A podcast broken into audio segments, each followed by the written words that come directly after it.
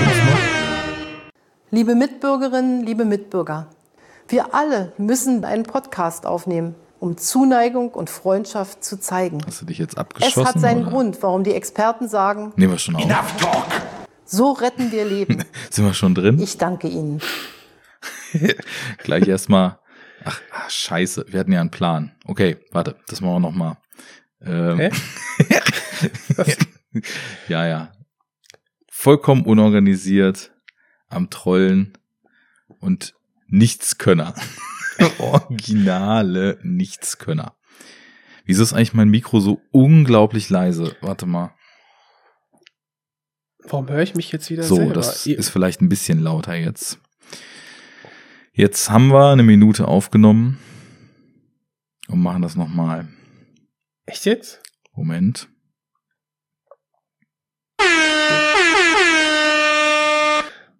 Ich will mich nicht hören. So. Sch Schwarzenegger Stimme on. Orneman, what happened to you? Did you really Warum have enough talk? If you ask me, there's never enough talk. There should be more. More talk about movies. More dirty talk. Sexy talk, ugly talk, horny talk. Tito talk, talk, talk, talk. You have all the talk, all the time. It's better than sex, you know? So pump yourself and get your ass to the microphone again. Get to the chopper. Don't let the soundboard die lonesome. You're the talkinator. So you have to be back. My best. The Netherine Eichel.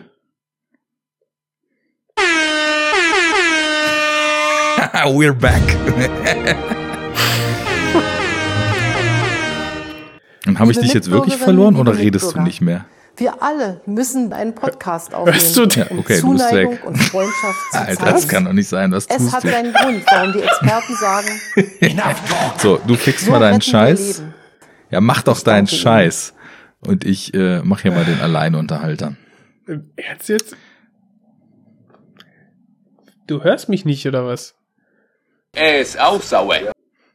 Das kannst du sagen. So, jetzt Denn hörst du mich. Jetzt ist die MS Enough Talk nach Hörst vier? Monaten mal wieder in einen sicheren Hafen eingelaufen. Welchen Hafen? Das könnt ihr euch natürlich denken. Jetzt ist auch Labö fällig. Ja, du hast mich gerade nicht gehört, ne? Nee, Ja, weil ich, ich drücke auf Aufnahme und dann fuckt er meine ähm, Matrix wieder ab. Du hast auch meine ganzen Jingles nicht gehört, ne? nope. Ich habe gar nichts gehört. Aber dazu kann man nur sagen, das ist ein Zeichen für unsere Professionalität. Oh, du wirst immer besser. Ja, bestimmt. Und so auch Enough Talk. Ich glaube, schlechter sind wir noch nie reingekommen. Also kann es gar nicht mehr besser werden. Nein, das wollte ich nicht sagen. Aber naja, man muss das ja auch erstmal wieder lernen zu sprechen, denn was unsere Fans und HörerInnen nicht wissen, vier Monate lang haben wir im Schweigekloster einen, äh, wa- was sagt man, ein, nicht, nicht Abt abgelegt. Nein, Ein Gelübde? ein Gelübde, genau, abgelegt, haben nicht gesprochen, haben, haben ausschließlich nachgedacht, ab und zu mal, ne, wie die Mönche das so machen, ähm, den, den Stoff der Engel äh, zu uns Einfach mal genommen. hochgejagt. Weil, wenn du, wenn du voll bist, merkst du die Schmerzen Ja. nicht so. Und dann haben wir, haben wir gebetet, dass der Sommer nicht so heiß wird. Ein Glück. Ja, ist wohl, ist wohl nicht gelungen. Naja, ähm, wir sind wieder da. Andere machen Sommerpause, wir machen Frühlings- und Sommerpause. Jetzt heißt es wieder, Wollte gerade sagen, Of pain. wir waren in der Sommerpause, aber jetzt geht's weiter, Leute. Shut the fuck up, Donnie. Aber du hast ja das allerbeste Motivationsschreiben gerade vorgelesen. Das Würde ich sagen. ist nämlich von einem Hörer gewesen, der uns in den Arsch getreten hat. Wollen wir es doch mal so sagen, wie es ist.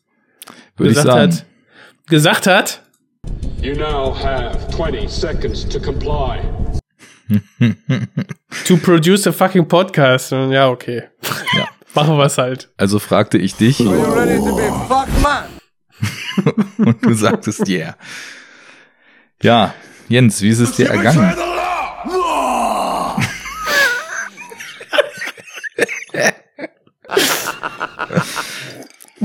Wie ist es dir ergangen? Ja, schlecht. Warum? Äh, kein Podcast. Ja. Nee, jetzt Spaß beiseite. Es war ähm, sehr stressig auf der Maloche. Ähm, und ja, dann war ja hier noch so ein bisschen.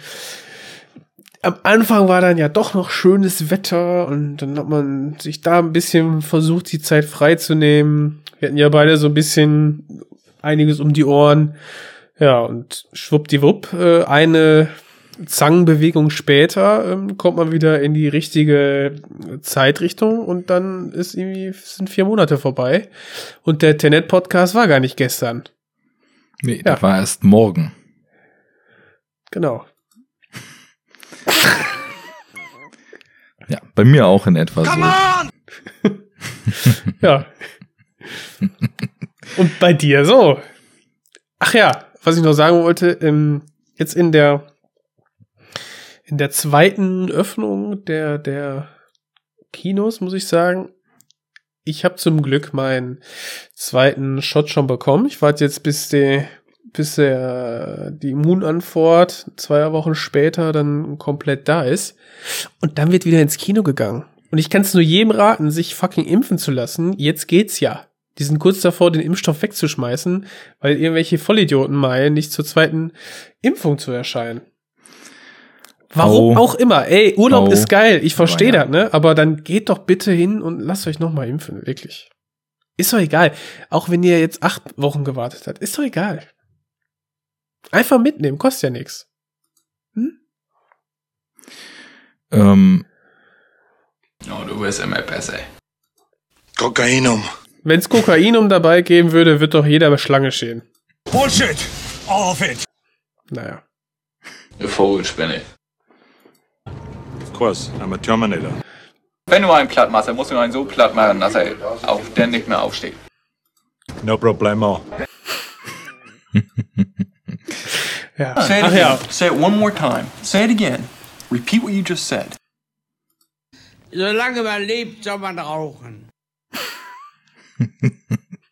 okay, wir vergraulen sie nicht alle direkt wieder von Anfang an. Ich glaube, äh, wir sind so ein bisschen kribbelig in den Fingers hier. Mit unserem Alles gleichzeitig, alles sofort. Hat mein Mitbewohner damals gesagt. Ist mein Motto. Alles sofort. I don't think so. I do. Da geht's genug, ne? Dankeschön. Bitte. Ich würde auch sagen, jetzt genug. Ähm, gut, jetzt haben wir abgeklärt. Ich, hab, ich bestätige einfach alles, was du gesagt hast. Stress Okay. auf Knechte, wir sind in unserer Corporate Reality gefangen. Äh, man, man möchte, dass wir äh, nur arbeiten und dem System konform, als seien wir besessen vom Kapitalismus, unseren Dienst erfüllen. Und äh, ja, so kommt es dann dazu, dass wir trotz mehrfacher, mehrfacher äh, bettelnder Anfrage nicht am Karsten sind. Das machen wir jetzt besser und leiten dementsprechend vielleicht direkt mal zu den wichtigen Dingen des Lebens über. Wie ist es dir denn cineastisch ergangen in den letzten vier Monaten? Ähm, ja, du kennst es vielleicht, wenn man viel um die Ohren hat und, ähm, sag ich mal, in seiner rar gesäten äh, Freizeit dann auch, naja, bisschen die Natur sehen will, vielleicht anderen Hobbys nachgeht, wie Wandern und Fotografieren, dann ähm, hat man nicht vielleicht nicht immer die Muße, ähm, passiv auf dem Sofa zu sitzen, wie zum Beispiel eher so in den Wintermonaten, wo es dann nochmal doppelt gemütlich ist zu Hause. Ähm, und wir haben in der Tat äh, einige Serien geguckt und äh, so viel kann ich ja schon mal vorwegnehmen, unter anderem auch von dem Großmeister David Lynch, ähm, ja, sein Magnum Opus könnte man sagen, Twin Peaks, habe ich jetzt zum ersten Mal gesehen und direkt natürlich alle drei Staffeln durch und ich kann kaum erahnen, was das für ein Mindfuck gewesen sein muss, als es hieß, ja Leute, äh, gibt eine dritte Twin Peaks Staffel und genau 25 Jahre später. Wahnsinn. Einfach geil. Und Definitiv. ähm, ja, hab halt viel, ähm, ja, so easy, äh, vielleicht das, was das Äquivalent äh, zu easy listening ist, dann auch zu äh, mehr äh, im, im Filmgenre dann mir angeschaut, so leichte Actioner wie, weiß ich, so die Jack Ryan Filme mit Harrison Ford zum Beispiel. So nichts groß Besonderes zum Beispiel. Ne? Das sind ja Sowas. Anwandlungen hier. Schlimm, oder? Mhm. Schlimm. Aber ähm, nicht nur das, lass mir ich äh, mal eben checken, was ich hier äh, noch gesehen habe. Während du das tust, Ich- kann, kann ich erstmal, nachdem ich dir vorhin so schön zugepflichtet habe, komplett verneinen, was du gerade gesagt hast. Ich hatte kein Bedürfnis nach Natur. Ich hatte kein Bedürfnis nach Wandern und Fotografieren. Ich habe stattdessen für meine Verhältnisse, wenn ich das mal so mit einigen Flauten, die ich in den letzten Jahren hatte, äh, vergleiche, echt schön viele Filme in der letzten Zeit geschaut. Mhm. Das kann man, glaube ich, einfach so zusammenfassen. Ich habe auch schöne Filme geguckt, aber äh, Aber auch viele, So, Jens, aber auch viele. denn Masse statt Klasse.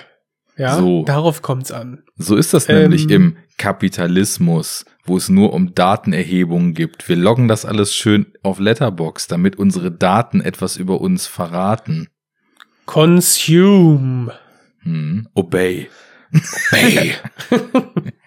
genau. Ähm, ja, äh, ach so, um anzuschließen, ähm, um, um dir gleich mal das Wort zu stibitzen wieder, äh, habe ich dann auch Dune geschaut, ebenfalls von David Lynch, in totaler Vorfreude auf ähm, ja das auf den auf das gleichnamige Remake, auf das ich ja auch schon sehnlichst warte, muss ich sagen. Da, Oh, da können wir ja gleich ein drauf. Fass aufmachen, ne? Also, äh, Äh, okay. Mach mal das Fass auf. Naja, also erstmal muss ich das mal hier ganz laut betonen, dass ich mich total freue, dass du dich David Lynch widmest. Denn das ist so eine Sache, ähm, die ist wahrscheinlich in dieser gesamten, weiß ich, wann haben wir damit angefangen? 2014, in diesen bald sieben Jahren sporadisch am Mikro sitzen, irgendwie überhaupt noch nicht so richtig durchgekommen, weil ich auch äh, generell vorsichtig damit bin, immer so mit diesem Lieblingstag um mich zu werfen. Wir haben das ja Mhm. abseits vom Mikro letztens schon mal so bequatscht, das Thema. Dann Aber- nehmen Sie doch nicht mal auf, wenn Sie miteinander reden. Ne? Fail. Also jetzt, jetzt gehen die Fans auf die Barrikaden. Das kann ja wohl nicht sein, dass wir miteinander reden, ohne uns dabei aufzunehmen. Habe ich letztens mit Tamino mal festgestellt, wenn wir alle unsere Signal Mit Tamino hast du auch geredet. Genau. Wenn wir alle unsere Signal-Sprachnachrichten hintereinander schneiden würden, hätten wir wahrscheinlich irgendwie so einen 18-Stunden-Podcast, der irgendwie alle Themen erschlägt, äh, die man sich überhaupt vorstellen kann. Naja, lange Rede, kurzer Sinn. Ruhig, Wilhelm. Ähm, Wann wird der ausgestrahlt?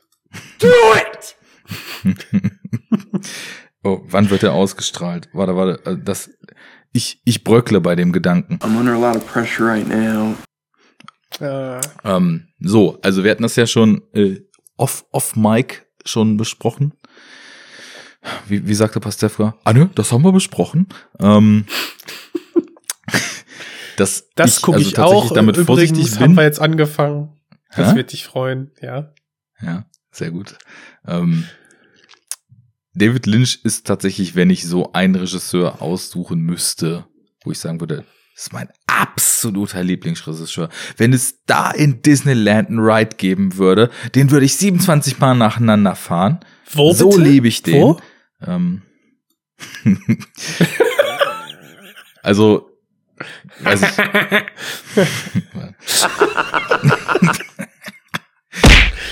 Danke. Ähm, ich, ich hatte ja in frühen Podcast-Folgen immer mal wieder schon so erzählt, was bei, also was mich filmisch irgendwie geprägt hat und was so Erweckungsmomente waren. Und ich weiß gar Mhm. nicht, ob das im, im NAV Talk bis jetzt immer so gebührend durchkam, wie viel eigentlich so die, das Kino des David Lynch mit mir gemacht hat und wie stark, ähm, wenn ich so meine vielen Filme, mit denen ich gerade geprahlt habe, die ich so in den letzten Monaten gesehen habe, wenn ich da mal so durchgucke, was da alles für Sachen bei sind, wie stark eben auch so dieser, dieser weirdo, surreal, ähm, traumartige nicht logisch aufgehende Filmstyle für mich äh, echt so das Nonplusultra geworden ist und irgendwie nach so einigen Filmen, die ich so 99, 2000 gesehen habe, die mich schon so auf den Trichter gebracht haben, Film ist für mich irgendwie mehr als nur so ab und zu mal einen Fernseher anmachen, dann nochmal so ein zweiter Erweckungsmoment waren. Und deswegen finde ich das total gut, dass du dich David Lynch widmest und gleich natürlich erstmal äh, in die Vollen gehst mit Twin Peaks.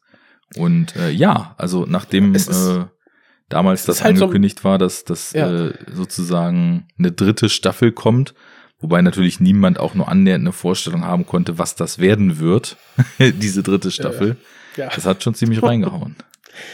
Äh, ja, in der Tat. Also äh, das ist jetzt so ein bisschen Wissenslücken schließen gewesen und einfach aus der aus der Tatsache heraus, dass man sagt, komm, ein, zwei Folgen, ähm, darauf kann man sich äh, vielleicht eher mal einlassen auf jetzt einen Film, weil ähm, die Filmfindung ähm, ist sehr demokratisch bei uns was mir nicht immer gefällt, weil dann kann ich halt meinen Schlock und äh, weiß ich, meinen mein Horror oder den den krassen Thriller oder so nicht nicht immer gucken. So. Und ähm, wenn ich das halt schauen möchte, dann in der Vergangenheit war es halt so, ja, gab's halt so die Abende, wo man dann mal äh, Zeit hatte, alleine war oder ähm, genau mit einem Kumpel irgendwie was was zusammen geschaut hat. Ähm, Kino fiel ja jetzt auch ein bisschen flach. Ähm, genau, deswegen ähm, konnte man sich dann eher mal auf, auf so Serien äh, irgendwie einlassen oder halt auf etwas, was vielleicht nicht so in das eine oder andere Extrem geht. Aber David Lynch war zum Beispiel eine Sache, da, da konnte ich dann doch überzeugen. Und ja, zum Glück. Ähm, wie gesagt, konnte dann Wissenslücken schließen und dann auch zum Beispiel mit Dune dann direkt anschließen äh, nach der Staffel 2 von, von Twin Peaks und äh, dann, ja, es war, es war schon ganz cool, so diesen, diesen Regisseur am Anfang der Karriere zu sehen und dann einmal äh, am Ende mit dem Hintergrund wissen, welche Filme er in der Zeit ja auch ähm, gemacht hat. Also am Ende heißt dann mit Staffel zwei Twin Peaks nach 25 Jahren Regisseurkarriere. Und ja, es war schon ähm, sehr, sehr cool irgendwie. Und ich sag mal so, äh, langjährige Hörer schreiben es in die Kommentare, aber ich denke, man hat es schon raushören können, dass du da schon Fan bist. Und es ist ja auch nicht selten, dass ähm, wenn man für eine Sache ganz doll brennt, dass man so eine gewisse Hemmschwelle hat, ähm, das vielleicht im Podcast zu besprechen. Das ist es tatsächlich. Ähm, man will es nicht versauen, ne? Also das, das ist, vor allem ist es bei Lynch auch noch so eine Dualität. Also es sind ja nicht alle Filme von ihm so ähm, total nee. äh, mindgamige, surreale, ähm, mit der Realität und dem Realitätsbegriff spielende Sachen. Aber ähm, also zum einen ähm, finde ich es schwer, darüber zu sprechen, ähm, weil, naja, dieses, dieses Spiel mit Realität und Wahrnehmung, ähm, also sowas wie zum Beispiel Eraserhead, ähm, den da habe ich mal mit Daniel was zugemacht ähm, mhm. im Spätfilm. Äh, die finde ich, naja, also da, der ist zum Beispiel, also da, da kannst du noch, da kannst du noch klarer so ein ich, ich verstehe hier ganz gut, was ein David Lynch in diesem Film für eigene Gefühle zum Ausdruck bringt, drauf anlegen. Aber je, je wilder das wird und wenn wir dann irgendwann wirklich so bei Lost Highway Mulholland Drive angekommen sind. Inland ähm, Empire. ja gut, der ist ja wirklich nur noch so ein, so ein Fluss aus irgendwie Momenten. Mhm. Ähm, ich finde es ich find's schwierig, ähm, also wirklich klar zum Ausdruck zu bringen, was einen da so begeistert und ähm, ich, ich glaube, ich, ich weiß noch nicht so richtig für mich, ähm, was ist so die Essenz davon, die ich dann davon auch besprechenswert finde, weil das so Filme, die sind, die sind 95 Prozent fühlen für mich, ne? Und äh, man kann da sicherlich irgendwie total eintauchen und total versuchen, rum zu philosophieren und äh, zu analysieren und zu ergründen.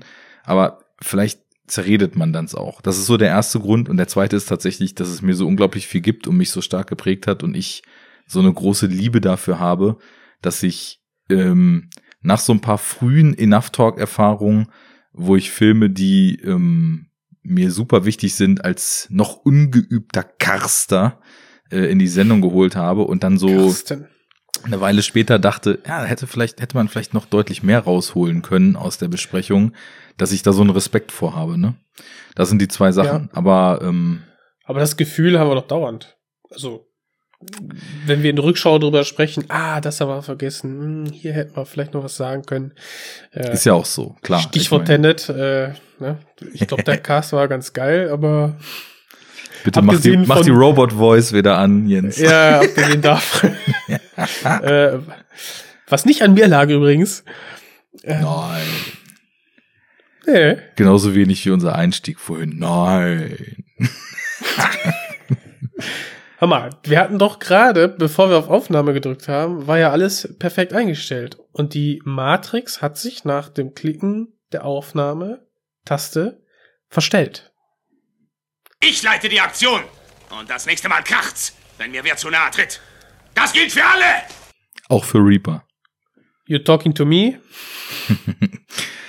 Naja, also äh, so viel erstmal von mir zu Lynch, dass wir das mal klargestellt haben. Ne? Siehst, wir sind, wir sind, wir sind so lang raus, ne? Wir wissen gar nicht mehr, wie das geht, und trotzdem sind wir sofort bei der Enough Talkschen Gründlichkeit angekommen. Jetzt müssen wir zwei So. Dinge klären. Erstens, was wir eben angeteased haben, wieso machst du ein Fass auf, wenn du den neuen Dune-Trailer ansprichst? Und zweitens, was wir jetzt als erstens machen, um die Konfusion zu wahren, wie fandst du denn Dune? schwer, es ist Was? Wie fandst du denn Dune? Äh, ich mag ihn. Ich mag ihn sehr eigentlich, muss ich sagen. Das freut mich. Ähm, Genau, also das Epos von Frank Herbert habe ich nicht gelesen, habe aber Bock drauf.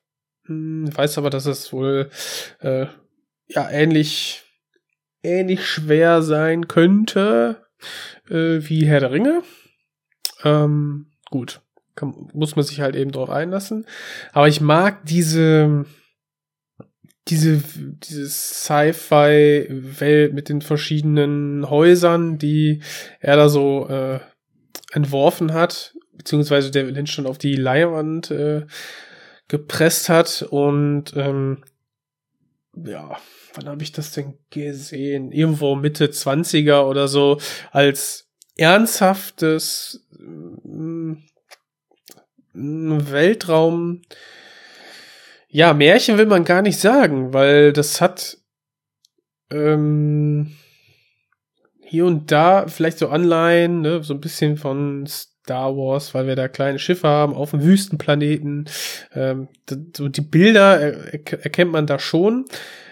Aber so diese, diese Tragweite ähm, mit der krassen Analogie an den Nahen Osten und dass da quasi die der Imperialismus da einfällt, um quasi die Bodenschätze einfach zu extrahieren und da sich mit den Einheimischen auf einer Basis des Respekts vielleicht begegnet und wenn da eine andere Familie hinkommt, die alles zerstören wollen und denen alles ziemlich egal ist, was mit den Einheimischen passiert, das fand ich immer schon total interessant, erwachsen, änderte einen so die Parallele, wie eben gute Sci-Fi oder Literatur eben an die Probleme der ähm, ja, realen Welt.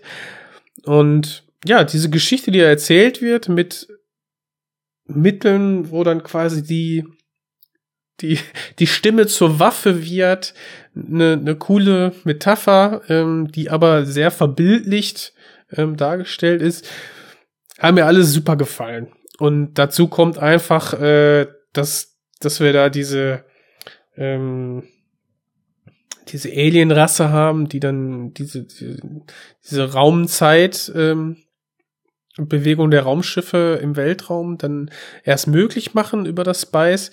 Und es ist, ist so ein ab, abgefahrenes Design alles gewesen und die ganzen coolen Ideen. Es, ja, ist einfach so ein, freut mich als auf so einer auf so einer Basisebene und dann hast ja hast halt diese coole bebilderte Welt. So und dann ähm, genau hat sich quasi Denis Villeneuve, den ich ja super finde, über seine Filme, die mir ähm, alle mindestens gefallen. Ähm, Finde ich halt cool, dass er sich diesen Stoff jetzt annimmt. Ich bin mega gespannt, äh, wie er das, das umsetzen wird, ähm, weil gerade Arrival, der mir am, das erste Mal im Kino wurde ich enttäuscht, weil ich irgendwie viel mehr erwartet habe, sowas wie 2001. Mh, so in die Richtung, allein schon durch die Plakate. Und dann, nachdem ich wusste, worauf ich mich da überhaupt da einlassen äh, muss, finde ich den doch sehr, sehr gut. Äh, bin ich jetzt gespannt, wie er diese, ja, dann doch mehr in diese Parabel- und Märchenrichtung ähm, gehende Geschichte da umsetzen wird. Ja, und da freue ich mich schon auf zweieinhalb Stunden äh, Sci-Fi. Arrival enttäuscht. Ich sag's doch, man darf nix erwarten. Einfach nix erwarten. Da kann man auch keine Junge, enttäuschte du, Erwartung haben. Du hast fette Monolithen äh, in, in Muschelform oder, oder Blutkörperchenform, die quasi in, in ganz, ganz toller Landschaft plötzlich auftauchen. Und das sind die Plakate für diesen Film. Ja, woran soll ich denn bitte sonst denken? Naja, ich habe Ich da bitte sofort an Sprachwissenschaft gedacht. Ähm, das war, also das Fass müssen wir nicht aufmachen. Ähm, ich glaube, ich kann. Ich, ich habe nicht gesagt. Ähm, ich kann ganz klar sagen, dass ich äh, Arrival ab dem ersten Mal schauen. Mittlerweile habe ich ihn, glaube ich, dreimal gesehen. Äh, Ja, für das Opus Magnum von Villeneuve und ein absolutes Meisterwerk. Yes, I said it halte. Ähm, ist aber Ich jetzt hier nicht Teil der Besprechung. Richtig klasse. Ja, Ist nicht Teil, okay. Ja. auch, auch, auch du, äh, auch du äh, rappelst dich dann aus äh, solch viel geleiteten Gedanken wieder hervor. Äh, Ja, Dune, Hab ich ja gerade ähm, äh, erzählt. Warum? Begründet und dann meine Redemption quasi auf dem Silbertablett serviert. Junge, Junge, Junge, Junge. Gut. Und das schreckt die anderen auch ab. Okay. ja. Ja, gut. Und warum hast Dune, du keinen Bock äh, auf erstmal, Dune? Erstmal freut mich, dass du den alten Dune auch schätzen äh, tust, weil der ja viel Ja. zu oft so, oh, das ist ja so ein 80er Trash, das ist ja auch alles albern mit den Kostümen und in 80ern äh, und äh, Star Wars und dann guckt er den Quatsch Aber an und, äh, und genau. Star Wars und ne? Die, aber hinter diesem, hinter dieser, wie gesagt, die, die Ästhetik, ich mag sie total. Ja. Und ähm, das, also das kann man, ja, wenn man, wenn man mit Star Wars Augen dran geht oder mit den Erwartungen, mit den kindlichen Erwartungen, da jetzt so eine ähm, actionreiche, bunte Geschichte erzählt zu bekommen, ja, dann kann man etwas enttäuscht sein. Aber es ist dieser Film nicht. Und das, da schlage ich jetzt auch die Brücke eben zu Arrival. Das will der Film auch nicht sein. Du, ähm, ich bin da ja voll bei dir und ich glaube, viele Leute, von denen so in den letzten 40 oder 35 Jahren diese Kritik kam, sind Leute, die wahrscheinlich auf alles, was irgendwie im Weltraum spielt, vollkommen out of context mäßig die Star Wars Augen ihrer Kindheit äh, anwenden. genau. Aber ist ja jetzt hoffentlich auch vorbei. Ich meine, mit äh, Teil 9. ja, ja, das ist bestimmt vorbei. Hast du überhaupt gesehen? Ich habe noch nicht mal mehr acht gesehen. Den besten der Reihe. Oh, er hat's gesagt. ja, steile Thesen hier, Hot Takes Ja. noch und nöcher. Naja, also was ich halt total mag, ist, dass das Lynch schafft, er sollte hier halt einen großen, massentauglichen Science-Fiction-Film drehen. Und ich meine, im Endeffekt ist es ist ja auch eine Dino Di Laurentiis Produktion und äh, der hat halt eben auch da schon versucht, irgendwie für kleines Geld eben auch so ein so ein Epos irgendwie drehen zu lassen. Der Dreh war ja eine ziemliche Katastrophe. Ich meine, wenn es nach Lynch So gegangen wäre, wäre da noch was ganz anderes bei rausgekommen. Aber selbst die Fassung, die jetzt vorliegt von dem Film, da hat er es irgendwie ja so mehrere. geschafft, sein, ja, ich sag jetzt einfach mal, äh, die, die, die Kinofassung, ich weiß nicht mal welche. ich so. Kinofassung, Director's Cut. Boah, gibt nicht sogar noch eine längere? Ich weiß es nicht. Shoot me this. Es gibt auch so eine, es gibt auch so eine vier Stunden Fernsehversion, wo Lynch dann Genau, nicht mehr die seinen Namen ich. für Ja. hergeben wollte. Genau, Ähm, genau, genau. Whatever. ich finde, er hat mit den ganzen Schauspielern, ich meine, du hast ja, oder SchauspielerInnen. Kyle. Schauspieler- genau. Du hast, ist ja nicht der Einzige, der da aus Twin Peaks dann äh, auch wieder erkennbar ist, wo natürlich Dune viel früher rausgekommen ist, aber Lynch halt einige so von den Leuten, mit denen er dann auch oft zusammengearbeitet hat, da reinholt.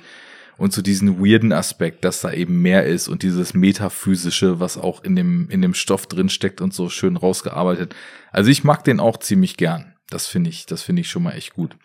Hab auch das Buch nicht gelesen oder die Bücher. Ich weiß gar nicht, ob das eine ganze Reihe ist. Wo ist Fabian, wenn man ihn braucht? Tja, der könnte gleich sagen, aber im Buch, aber im Roman. Da habe ich direkt mal das Buch aufgeschlagen. Genau. Ähm, naja, und äh, vielleicht um die Kontroverse zu triggern, Hm. seit es die ersten Bilder von diesem Dune 2021, offiziell soll es ja 21 sein, äh, gibt, holt mich nichts, was ich da sehe, auch nur irgendwie ab. Außer, dass ich so ganz rational sehe, der Film ist unfassbar gut besetzt und da steht Denis Villeneuve. Aber Ja. ich, fi- ich finde es alles irgendwie so. Also ich wollte eigentlich keine Trailer gucken und irgendwo habe ich sie dann doch gesehen. Und du sagst mir, ich soll offen rangehen. Ja? Was machst du denn hier gerade? Hm? Ja, ich wurde dazu gezwungen, irgendwelche Trailer irgendwo zu sehen. Man Du hat mich angekettet wie bei Clockwork. Orange. Trink erstmal deine Milch aus, dann schauen wir mal weiter. Moloko, wir- Moloko Plus. Ähm, nee, ich weiß nicht. Ich finde das alles irgendwie nur grau und uninteressant. Und Ach Quatsch, geh einfach rein und wer und freu dich. ja, werde ich schon machen. Ich habe nur ein ungutes Gefühl, weil das letzte Mal, dass ich so dachte, okay, das müsste mich interessieren, aber ich habe überhaupt keinen Bock, es zu sehen nach einem Trailer, war bei Fury Road. Und wie das ausgegangen ist, wissen wir ja alle. Na mach doch deinen Scheiß! er hat eine Peitsche genommen und hat ihm in die Fresse gehauen! Das ist da passiert. Yeah, well, you know, that's just like uh, your opinion, man. Wie dem auch sei, am Ende hast du ja eingesehen, dass Fury Road einfach ein Meisterwerk ist. Nee. So, ich habe am Ende Schade, eingesehen. das war unsere aktuelle Folge. Ähm, abonniert gerne, schreibt in die Kommentare. Bis zum nächsten Mal. Ciao, haut rein, Leute. Fuck up, Donnie. War ein langer Tag wieder, ne? ein Tag voller Arbeit. Prost. Prost. Köschken. Prost, Herr Kommissar. Prost. Prost. Ja, Prost. Ich trinke schönes Mineralwasser. Nein. Ja, meine Apfelschorle ist leer. So ich weit habe, ist es ich, gekommen. Ich habe erkannt, dass ich durchaus anerkenne, dass der Film handwerklich und im Dreh ganz sicher eine absolute Mammutleistung ist. Aber ich hatte ihn nach dem Kinobesuch, dann, als ich das dann damals mich da durchgequält hatte, noch zweimal versucht zu gucken und bin immer bis kurz hinter dem Tornado gekommen und hatte dann keine Lust mehr und habe ausgemacht. Es ist einfach visuell zu fordernd. Too much action. Verstehe ich. Ist auch total krank. Immer negativ, immer dagegen. Schlimm ist das mit dir. so, ähm, Aber, aber worum, ähm, ne? worum soll es denn heute überhaupt gehen? Ja, du hast, du hast eine gute, gute Vorlage genommen. Lynch. Weird. Wir wollen was Besessen Weirdes. von Bildern. Ja? Besessen von Bildern. Besessen von Bildern. Ich habe ja auch schon so meine, meine kleinen, kleinen Fetzen hier mit Corporate Reality und Kapitalismus und Besessenheit und Arbeitssklaven eingestreut. Und kluge Zuhörer wissen längst, dass sie in den Titel gucken können und dann vielleicht noch einen Hinweis bekommen. Wenn die ganz schlau sind, wenn die, wenn die ganz schlau sind, schauen die schon in den ersten Absatz und da steht's dann wahrscheinlich. ja, ich habe mir auch überlegt, ob ich mir das mit den Shownotes einfach mal komplett spare und wir einfach gar nicht mehr schreiben, worum es geht. Wäre irgendwie witzig. Aber Für unsere Hm. Downloadzahlen bestimmt super förderlich. ja, super geil, ja. Aber wir wissen ja, wofür wir es machen. This is not about money. This is about power. Power. Konntest du gut mit deinem Gan verbinden. Nee, komm, drop it. Like it's, like it's hot. Oder in Like dem Film, hot? drop it like it's cold. Ja, auch da wird drüber zu reden. sein. Okay, wir besprechen einen relativ aktuellen Film von aus 2020 ähm, von einem Regisseur, wenn man den Nachnamen hört, man doch freudig in die Hände klatscht, wenn man dem Genre äh, Genrefilm nicht abgeneigt ist. Wir sprechen über Possessor oder Possessor von Brandon Cronenberg, dem Sohn von David Cronenberg. Irre. Das ist schon so eine Künstlerdynastie. Die machen doch da alle was. Frauen, Cousinen, Töchter, Söhne fotografieren, filmen und, und, und. Und ich glaube, es ist, nachdem der Film ja 2020 irgendwie schon mal richtig Welle gemacht hatte, äh, vielleicht ein guter Zeitpunkt, den jetzt auch in den Podcast zu holen. Denn Mhm. diese Welle basierte ja ausschließlich auf Festival-Runs und auf Importkäufen in äh, unserer Bubble zumindest. Ob da ins, insgesamt von einer größeren Welle zu sprechen war, keine Ahnung. Und bei den Aber- Importkäufen haben wir beiden ja auch dann zugeschlagen. genau, allerdings erst in diesem Jahr. Und äh, offiziell soll der Film wohl angeblich in Deutschland jetzt sogar am 1. Juli, also sprich aus dieser Perspektive hier vor einem Monat, einen Kinostart gehabt haben, wo auch immer der gelaufen sein soll. Wirklich? Ja. ähm, Okay, Corona halt, oder Ja. wie?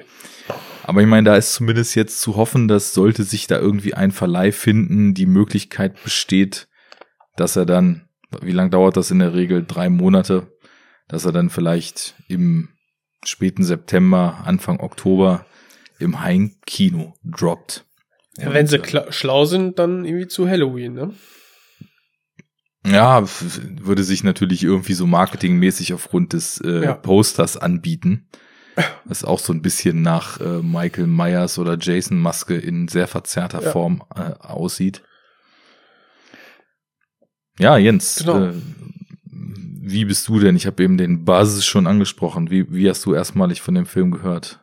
Ja, ganz genau so, eben aus dieser Twitter-Filmbubble ähm, dann gehört, ah, hier gibt's einen neuen, ähm, ja, neuen, coolen äh, Horrorfilm, ähm, den ich dann natürlich in Gedanken direkt schon mal in den Horror Oktober gepackt habe auf die Liste. Ähm, und halt in der, das, was ich jetzt eben auch direkt geframed habe, der Sohn von, ne, und dann äh, Insert äh, bekannten Namen hier. Direkt die Verbindung zum großen ähm, ja, Regisseurvater dann gezogen. Und ähm, das gibt ihm natürlich dann einen gewissen gewisse Vorschusslorbeeren, die du aber auch dann ähm, erfüllen musst, diese Erwartungen, die damit einhergehen. Und dieser, ja, dieser, dieser Bass, Bass in der in der Film-Twitter-Sphäre oder auf den verschiedenen ähm, Internetseiten eben, der ließ erahnen, dass diese, diese hohen Erwartungen doch anscheinend ähm, erfüllt worden sind. Und dann werde ich ja doch schon schnell hellhörig. Ähm, insbesondere, wenn man dann sieht, okay, das ist irgendwie der zweite Langfilm gewesen. Und ähm, ja, dann so positiv besprochen zu werden, das musst du erstmal schaffen. So, äh, dann hat mich das Cover so abgefahren, wie es äh, verstörend, wie es aussieht, dann auch angesprochen und äh, ja, mehr braucht's eigentlich nicht, um mich äh, zu interessieren, mein Interesse zu wecken. Ja, und als du dann auch gesagt hast, ja, hier habe ich mir äh, besorgt, sollen wir den mal besprechen? Ja, dann direkt mal geschaut, weil dann, ich glaube, das war André Hecker, ähm, seines Zeichens auch Podcaster, er dann irgendwie mal meinte, ja, hier einer seiner Top-Filme jetzt für so und so viel Pfund oder so und so viel Euros zu haben. Mhm. So, und dann wird gleichzeitig noch ähm, das Belohnungssystem äh, im Kopf a- ange angesprochen und äh, die ganzen äh, Werbeplakate Consume blinken auf und dann habe ich ja direkt auf Kaufen gedrückt. Und das ganz ohne They Live Brille. Tja. Ja, super. Ähm, haben wir direkt mal wieder, weil Deutschland nicht aus dem Quark kommt, äh, eine Importversion äh, rangeholt. Ja. Das war jetzt die UK-Fassung, glaube ich, ne? Die Blu-ray, die Mhm. da auf Amazon.de im Angebot war. Ja, also lohnt sich definitiv. Ähm, sind auch ein paar Extras drauf und ähm, da es ein Film ist, ähm, der, und das hat, da, ich hatte eben da auch irgendwo mal so nicht mal einen ganzen Trailer gesehen, so, so ein paar Sekunden und dachte, okay, das will ich sehen, da brauche ich gar nicht mehr von Ja, aufsaugen ja. am Vorfeld. Ja. Ähm, deutete sich schon an, dass es ein Film ist, der eben auch in audiovisueller Hinsicht, ähm, oder zumindest visueller, Audio kann man im Trailer ja manchmal nicht so ganz abschätzen, durchaus seine Stärken äh, angesiedelt hat und was zu bieten hat. Deswegen ist dann äh, eine hochauflösende Quelle mit vernünftiger Bitrate gar nicht so verkehrt. Es gibt auch eine UHD-Disc äh, aus USA, aber die hätte man irgendwie, glaube ich, für 40 äh, Euro oder so importieren müssen. Da Wer kauft denn UHD? Das wird doch gestreamt.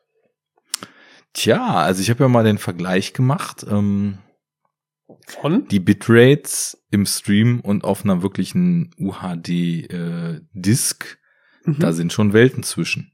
Das glaube ich dir sofort. Also Vor allem in Deutschland. Hab mir ähm, zum Beispiel Annihilation, der ja in manchen anderen Ländern, weil das ja auch noch so eine Paramount Co-Produktion ist, dann auch auf Disc verfügbar ist. Den Mhm. habe ich mir mal auf UHD-Disc besorgt und äh, habe das mal verglichen.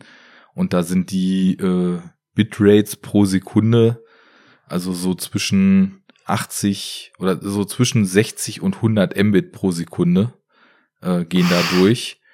Und Netflix ist halt Also meine 15 Leitung kann das ne? nicht. Ja, Ja. genau. Eben. Und ist ja auch gedrosselt. Ja. Aber ähm, die Drosselung ist ja auch wieder von Land zu Land unterschiedlich, ne? Ja, das mag sein. Also whatever, ähm, ob man jetzt, also ich glaube, wenn man Disc-Fan ist und äh, sehr großes Abspielmedium hat, dann ist es sicherlich auch nicht verkehrt, äh, wenn sie einem in die Hände fallen, die ein oder andere UHD mitzunehmen. Ansonsten äh, bin ich aber ja fester Überzeugung, dass also auf selbst, ich gucke auf 65 Zoll hier und selbst auf der Größe es wirklich überhaupt kein Argument dagegen gibt, irgendwie nicht mit vollkommener äh, Verzückung weiterhin Blu-rays zu gucken.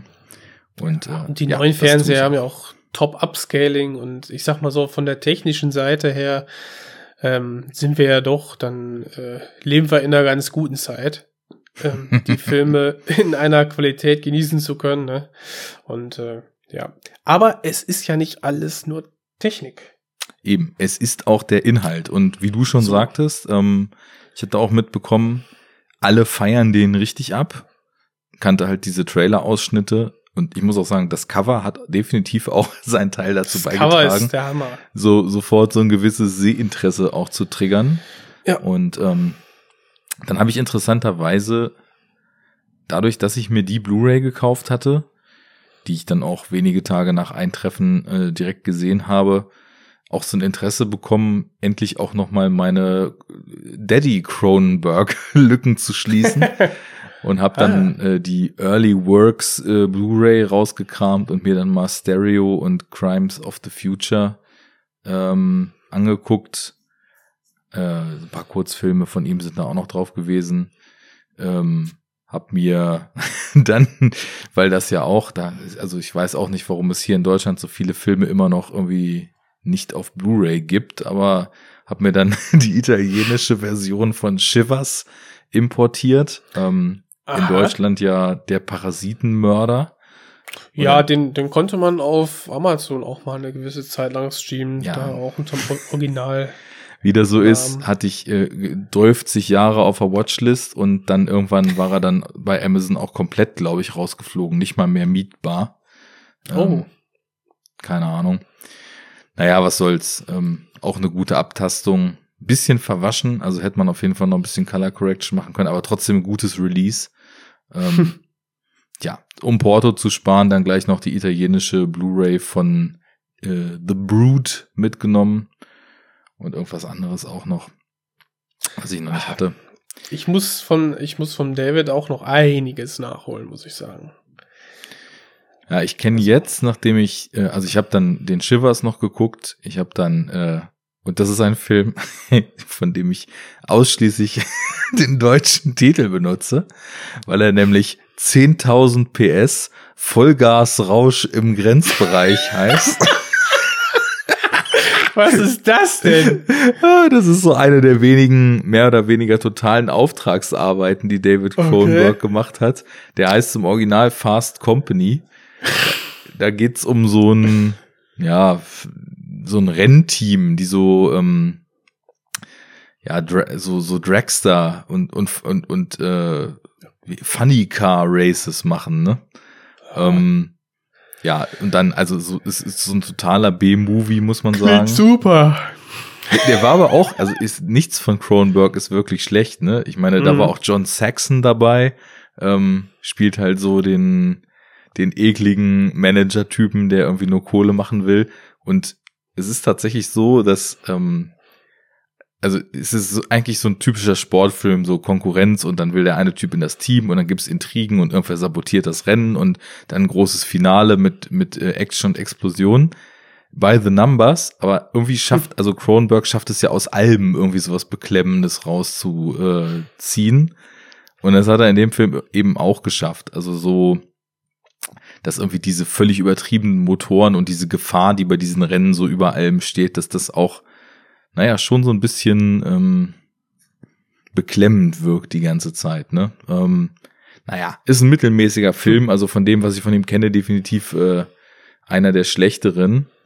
Aber jetzt bin ich so weit, dass ich zumindest nur noch diesen Madame Butterfly, den er mal äh, verfilmt hat, und dann auch direkt danach kam ja der Crash. Die kenne ich noch nicht und sonst alles. Ähm, da bin ich jetzt relativ weit fortgeschritten mit dem Herrn Cronenberg. Hm. Ja, aber wir wollen ja nicht über den Vater reden, wir wollen ja über den Sohn reden. Ähm, Wie der Vater, so der Sohn? Fragezeichen. Fragezeichen, Ausrufezeichen. wir werden es rausfinden. Ähm, ja, ähm, ich nehme an, du kanntest seinen ähm, Vorgängerfilm, den er gemacht hat, auch nein. nicht. Nein, nein, kannte ich nicht. Also, ja, der Brandon hat, was ist dann sein, sein erstes, sein erster Langfilm äh, gewesen, ist irgendwie Antiviral. 2012, nee. Nicht gesehen. Nee, ich auch nicht. Ich weiß so in etwa die Prämisse. Und es klingt auch schon sehr gesellschaftskritisch und irgendwie so sehr stark über unsere jetzige Zeit so reflektierend. Ähm, ich glaube, das ist, also die Story ist in etwa so, dass es irgendwie eine Company gibt, die sozusagen, wenn Stars an irgendwas erkranken, den Fans sozusagen diese Krankheit auch verkauft, damit sie sich ihren Idolen näher fühlen können. Das habe ich irgendwo mal aufgeschnappt, dass das so. Mensch, das ist, Komm, lass noch mal ein paar Jahre warten, dann haben wir die ganzen Schwurbler, die äh, verkaufen einem das dann als ja. Und dann durch, durchläufst du die gleiche Krankheit und bist, gehst danach gestärkt heraus und bist ein größerer und besserer Mensch. Mhm, genau. Tropenfieberparty. Cool. da da komme naja. ich doch gleich mit meinem Mums vorbei. das finde ich und, gut. Und dann ähm, spielen wir ähm, äh, Kissing Party. Ach, komm, hör auf. Abends. Ja. Ja, und dann direkt der zweite Langfilm, äh, ein Festivalerfolg mit Possessor. Genau, und ähm, weil du das immer so schön machst, kannst Och, du nö. unserer Zuhörerschaft ja mal einen Abriss darüber geben, worum das geht. Und da ist jetzt so die Frage, ob wir von vornherein jetzt sagen, also ich, ich glaube, das ist ein Film, ich habe ihn jetzt zweimal gesehen und er hat mich, glaube ich, beim zweiten Mal sogar noch mehr umgehauen als beim ersten Mal. Mhm. Ähm, insofern mhm. würde ich nicht sagen, dass ein, dass es vielleicht, also ich finde diesen Spoiler waren ja eh super übertrieben. Also ich, ich, fand aber doch eine Sache, fand ich schade, das von vornherein zu wissen. Ja. Ähm, weil sonst die, die die Einleitung, der Epi, der Prolog äh, des Films, der ist sehr cool.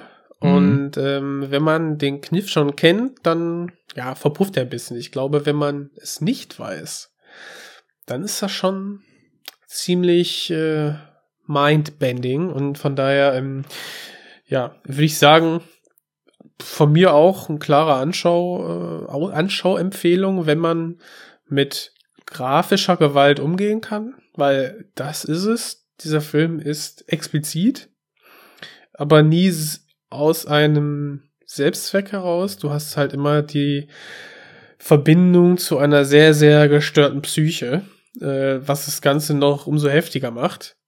Ähm, toll bebildert, zieht dann richtig schön runter. Anschauen! ja. Daumen ähm, hoch. Ich, ich würde sagen, ob man das jetzt Spoiler nennt oder ob man einfach äh, der Meinung ist, dass es vielleicht erstmal so ganz unbedarft vielleicht noch stärker wirkt beim ersten Mal schauen. Ähm, wer Bock hat, den zu gucken, erstmal gucken, dann weiterhören. Äh, ne? Jetzt, wo wir so Mhm. lange ausgesetzt haben, da habt ihr eine Motivation, auch den Film zu sehen, ne? Dass da hier mal dann weiterhören könnt. Ist Und- natürlich eine gewisse Hürde, sich den zu importieren erstmal, ne? Ja, wo liegt er denn jetzt preislich? Und gibt's da irgendwie, gibt's da irgendwie Pläne für Deutschland? Ja, wie gesagt, wir haben es ja auch über die deutsche Amazon-Seite geschafft. Mhm. Ihr kriegt's hin, Leute. Und selbst wenn das, wenn das dann mit Porto, wenn der von irgendwo sonst kommt, 20 Euro sind, dann lohnen die sich verdammt nochmal. Und man kann den auch auf iTunes US leihen. Und äh, insgesamt gibt's den eigentlich schon auf der ganzen Welt, nur bei uns nicht, wie das so oft ist. Also, äh, Wie mit dem Cell-Broadcasting. Warum? Warum sollten wir das machen? Mir fällt nichts ein. Wir haben doch Nö. Sirenen. genau, die wir alle abgeschaltet haben. Ja. Nachweislich. Ein Jahr vorher. Egal. Naja, es gibt sehr viele Argumente, Dinge nicht zu tun. Mir fällt keins ein, um Possessor nicht zu gucken. Also wir empfehlen den jetzt, ähm, bleibt dran, wenn, also ich würde jetzt nicht hart spoilern, aber bleibt dran, wenn er sagt, ist mir egal, was ich weiß, worum es geht, ich will jetzt erstmal was über den Film hören oder zieht ihn euch rein. So, ähm, there you are. Ähm, Du, du willst jetzt mir die, den Staffelstab übergeben mit der Genau. Pflicht zu liefern, zu, die Inhaltsangabe. Ja, ich will das mal so zusammenfassen. Wir leben, nein, der Film spielt 2008 in einer, ja, Parallelrealität, in der wir, in der die, die, die, die Technik ähm, quasi ähm, äh, leicht anderen Verlauf genommen hat und ähm, wir begleiten, ähm, ja, wie heißt sie, die gute Dame Tasja Voss, Mhm. als, mh, als eine Frau, die in die, die durch eine geheime Technologie einer einer Firma, die sehr, sehr zwiespältig zu sein scheint oder irgendwie eine Art Geheimorganisation zu sein scheint, die durch diese hochmoderne Technik ähm, die Kontrolle über andere Menschen gelangen kann.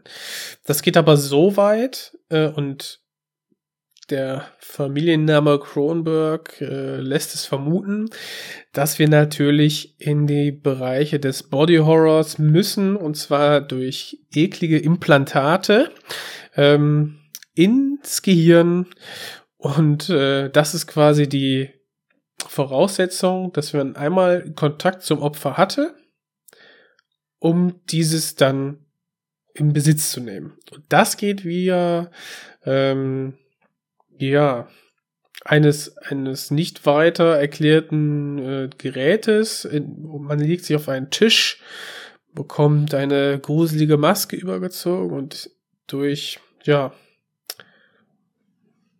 WLAN, ich weiß es nicht, kannst du, kannst du dann die Kontrolle über Durch diese das Person. Cell Broadcast System. Das heißt, in Deutschland könnten sie nicht Genau. arbeiten. Ich würde sagen, die sind doch alle geimpft und einfach, weil die alle eine 5G-Verbindung jetzt ähm, im Körper haben, wer, Okay. wer, wer wird die Kontrolle übernommen und am Schluss werden die Leute auch abgeschaltet. Und am Ende So, kommt, je länger ich drüber nachdenke, ist das der Corona-Film. das heißt, in der Post-Credit-Scene nimmt Jennifer Jason Lee die Maske ab und das Bill Gates-Gesicht kommt zum Vorschein. Genau, surprise, surprise, es ist eine Mund-Nasen-Bedeckung, die du halt auch über die Augen ziehst. Ja, auch, auch das So. würden die ganzen Leute nur am Kinn hängen. Jedenfalls. Ähm, ist ja nicht nur ein Nasenpimmel, sondern noch ein Augensack dran. Hast du, äh, also, genau, wird, wird diese Technik dafür genutzt, um liebsame ähm, Menschen aus dem Weg zu räumen, beziehungsweise Auftragsmorde zu begehen. Und ich sag ja schon, wir begleiten die ähm, Tanja Voss, gespielt von ähm, Andrea Riseborough, ähm, die man vielleicht aus dem Film Oblivion kennt. Das ist da, da die Partnerin von Tom Cruise vielleicht. Die so langsam in äh, ja den Verstand zu verlieren scheint, beziehungsweise dadurch, dass sie jemand anders spielen muss, quasi sie ist die Top ähm, die, die Top-Agentin, die, die, die immer sehr gut die Kontrolle über andere Menschen übernehmen kann, verliert sie ihren Verstand, verliert sie sich selbst? Und wir haben inzwischen am Anfang zwischen den Zeilen und dann immer deutlich während werden da eine Identitätssuche, die mitunter sehr, sehr blutig ist, bis hin, dass sie sich verliert, beziehungsweise der Besessene ähm, irgendwann merkt, dass er besessen wird und dann haben wir einen, ja, innerkörperlichen Konflikt von ähm, zwei, von zwei ähm, Geisteshaltungen, nee, von zwei Bewusstseins und ein sehr, sehr blutiges Finale.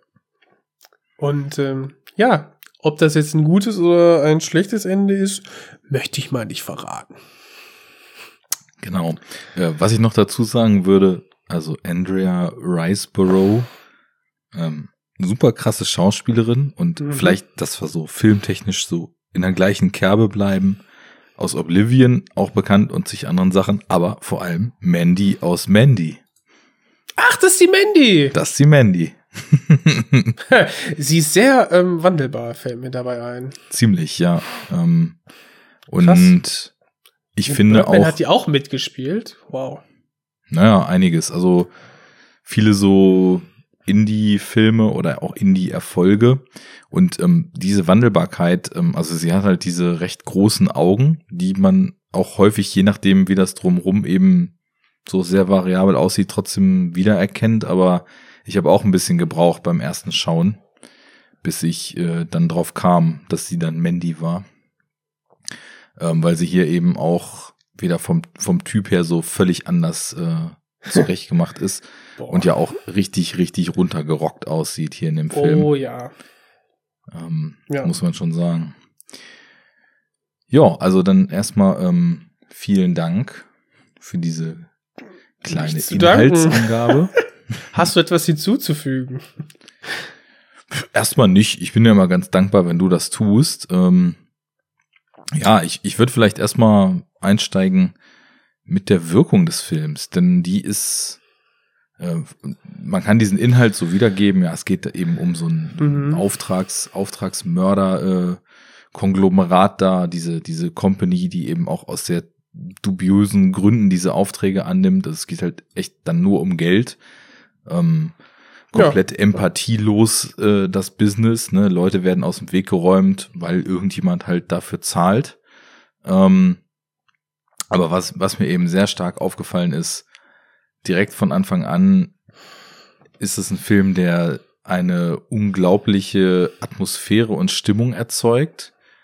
Und direkt in der Eröffnungsszene, die du ja schon ansprachst, wo wir ähm, erst in den ersten Shots ähm, sozusagen eins der Second-Level-Opfer, würde ich mal sagen, so, weil ich meine, im Endeffekt, die, die Opfer der Auftragsmorde sind halt Opfer Nummer eins und dann fällt aber ja auch immer diese, ähm, ja, im Grunde genommen als Spiel, diese als Spielfigur benutzte Mensch dann dem Ganzen auch zum Opfer, weil ja genau. die Mordanschläge. Der, Besessen, ja, der genau. Besessene endet immer in einem Selbstmord, was dann ja gleichzeitig ähm, die, ähm, ja, der, der Austritt aus dieser, aus dem Besatzungsstadium unsere Hauptcharakterin ist. Genau. Ähm, und anscheinend, ähm, also ich habe es jetzt so verstanden, dass sie zwar auch ähm, aus dem, also dass, dass, dass sie sozusagen auch so wieder zurückkommen könnte, mhm. ähm, aber das halt nicht gängige Praxis ist, weil der Contract eben besagt, dass der Host, so wie es ja genannt wird, ne, also der Wirt, in den mhm. sie sich, was ja später dann sogar auch in der Analogie aufgegriffen wird, parasitär einnistet, dann eben sterben muss, damit sozusagen äh, der die vermeintliche Täterin ähm, dieses Verbrechens dann auch eben gerichtet ist und keine Spuren nachverfolgt ja. werden können. Ne? Genau. Und also erstmal das Konzept ist ja schon äh, ziemlich abgefahren und ähm, hat auch ziemlich viele Symboliken und Parallelen zu Dingen, die man so aus dem alltäglichen Leben kennt und zu unserer Zeit. Da bin ich ja mal gespannt. Nein, ich weiß, was du meinst. Glaub ich. Äh, aber erstmal noch so bei, bei dem bei dem audiovisuellen zu bleiben.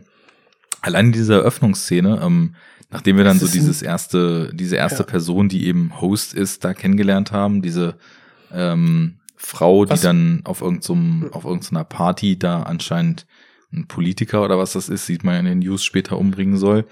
Man Und weiß es ja nicht, dass sie der Host ist. Ne? Die Eröffnung ist ja so, dass wir sie begleiten, auch eine Frau. Und ähm, ja, denkst okay, dann äh, okay, worum geht's jetzt hier? Man verortet sich erst.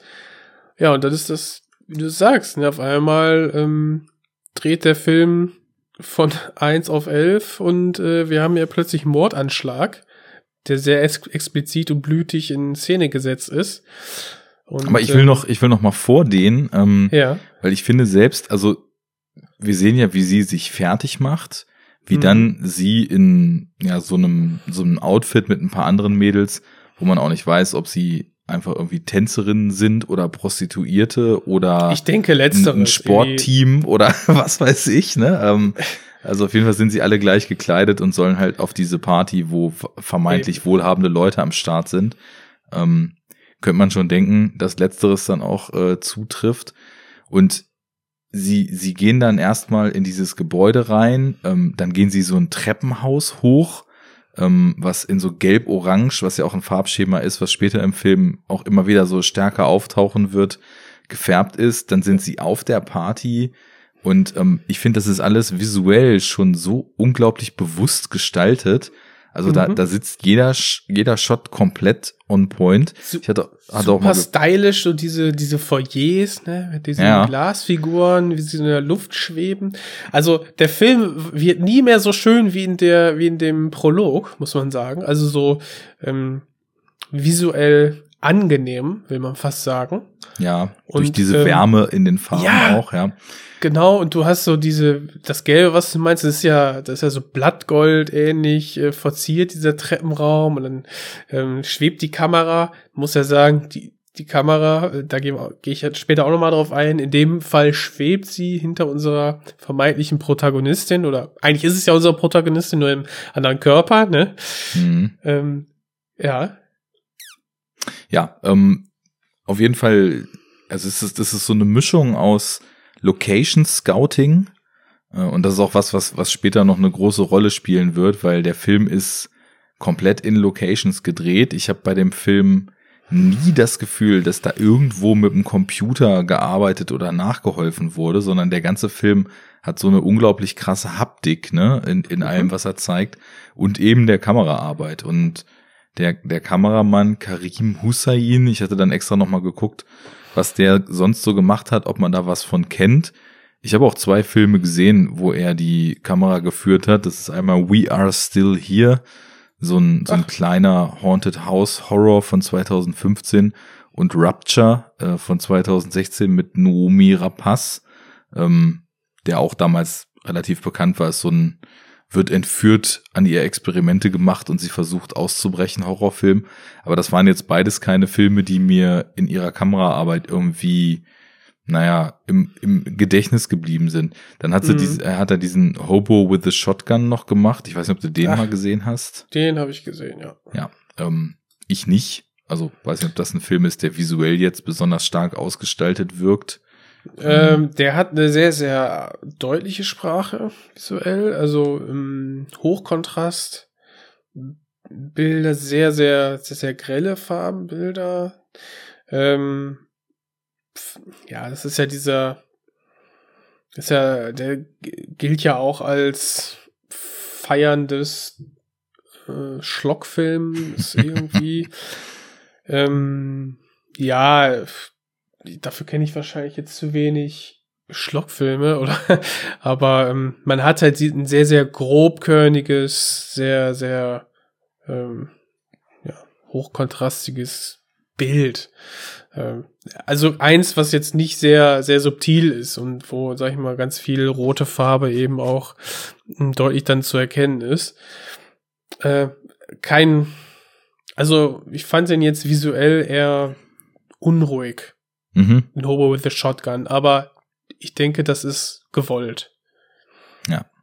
Und hier Ähm. in dem Film hast du halt beides, ne? Du hast, du hast unruhige Szenen, ähm, abgesehen davon, dass jetzt, dass wir auch sehr, sehr farbintensive ähm, Szenen haben, aber eben auch sehr, sehr zurückgenommene, entsättigte Situationen. Gerade wenn wir dann auch mal draußen sind, ne? Ich denke da an diesen Vorort, bevor wir die Familie unserer Protagonistin sehen. Ähm, ja, das ist schon sehr viel abwechslungsreicher und auch sehr, sehr unterschiedlich in den ähm, stilistischen Mitteln. Ja. Aber insgesamt, also finde ich, ist es ganz klar ein Film, dem ich auf jeden Fall sowas wie eine durchgehend spürbare artistische Vision so unterstellen würde. Ähm, da ist nichts, da ist nichts einfach nur abgefilmt, um Inhalt zu zeigen. Ja. Äh, da ist das keine Location äh, nicht bis bis man den perfekten Punkt gefunden hat, um das auszudrücken, was die jeweilige Szene ausdrücken soll, gescoutet und ähm, die die Kamera ist einfach so unglaublich bewusst geführt, aber ohne sich jetzt irgendwie aufzudrängen, sondern das das ich finde, da wird so ein ganz natürlicher Fluss draus, ne? Also von von äh, langsamen Tracking-Shots über ähm, eine Kamera, die dann eher so mitten im Geschehen ist, ist ja alles vorhanden, ne? Ähm, naja, also es das in Verbindung mit den Locations, in Verbindung mit der Musik dann später auch. Ähm, auch so ein Mensch, den ich nicht kannte, von Jim Williams, nicht John, Jim ist der Komponist. Ähm, hatte ich auch mal geguckt. Hat unter anderem für die Ben Wheatley Filme Kill List und äh, A Field in England Musik gemacht. Oder Ah. diesen französischen Raw, ähm, der ja auch ziemlich stark war. Das sind alles so Filme, wo ich jetzt mich nicht an den Score erinnern kann, aber wo ich auch das Gefühl hatte, dass so ein audiovisuelles Gesamtpaket dort geschnürt ist. Und hier ist es ja eher so ein mal leicht pulsierender, mal eher so ambientmäßig wummernder und, und beklemmender Score, auch sehr elektronisch, der aber irgendwie total stark auch dazu passt. Und das bildet so eine Einheit.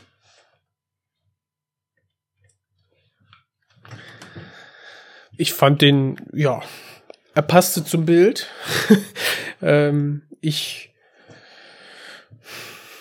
bildet eine Einheit, finde ich, da schließe ich mich voll und ganz an. Ich könnte jetzt auch nicht sagen, wie, ob der Score jetzt besonders ist oder nicht. Aber tatsächlich habe ich diese Ben Wheatley Filme auch gesehen. Also ist kein kein unbeschriebenes Blatt der Filmregisseur. Field, Field also, in England äh, passt vom Weirdness Level ja auch dann ganz gut dazu. ja. Also, Genau, ähm, zu der zu der Ästhetik, ähm, das wird auch im Making of äh, besprochen.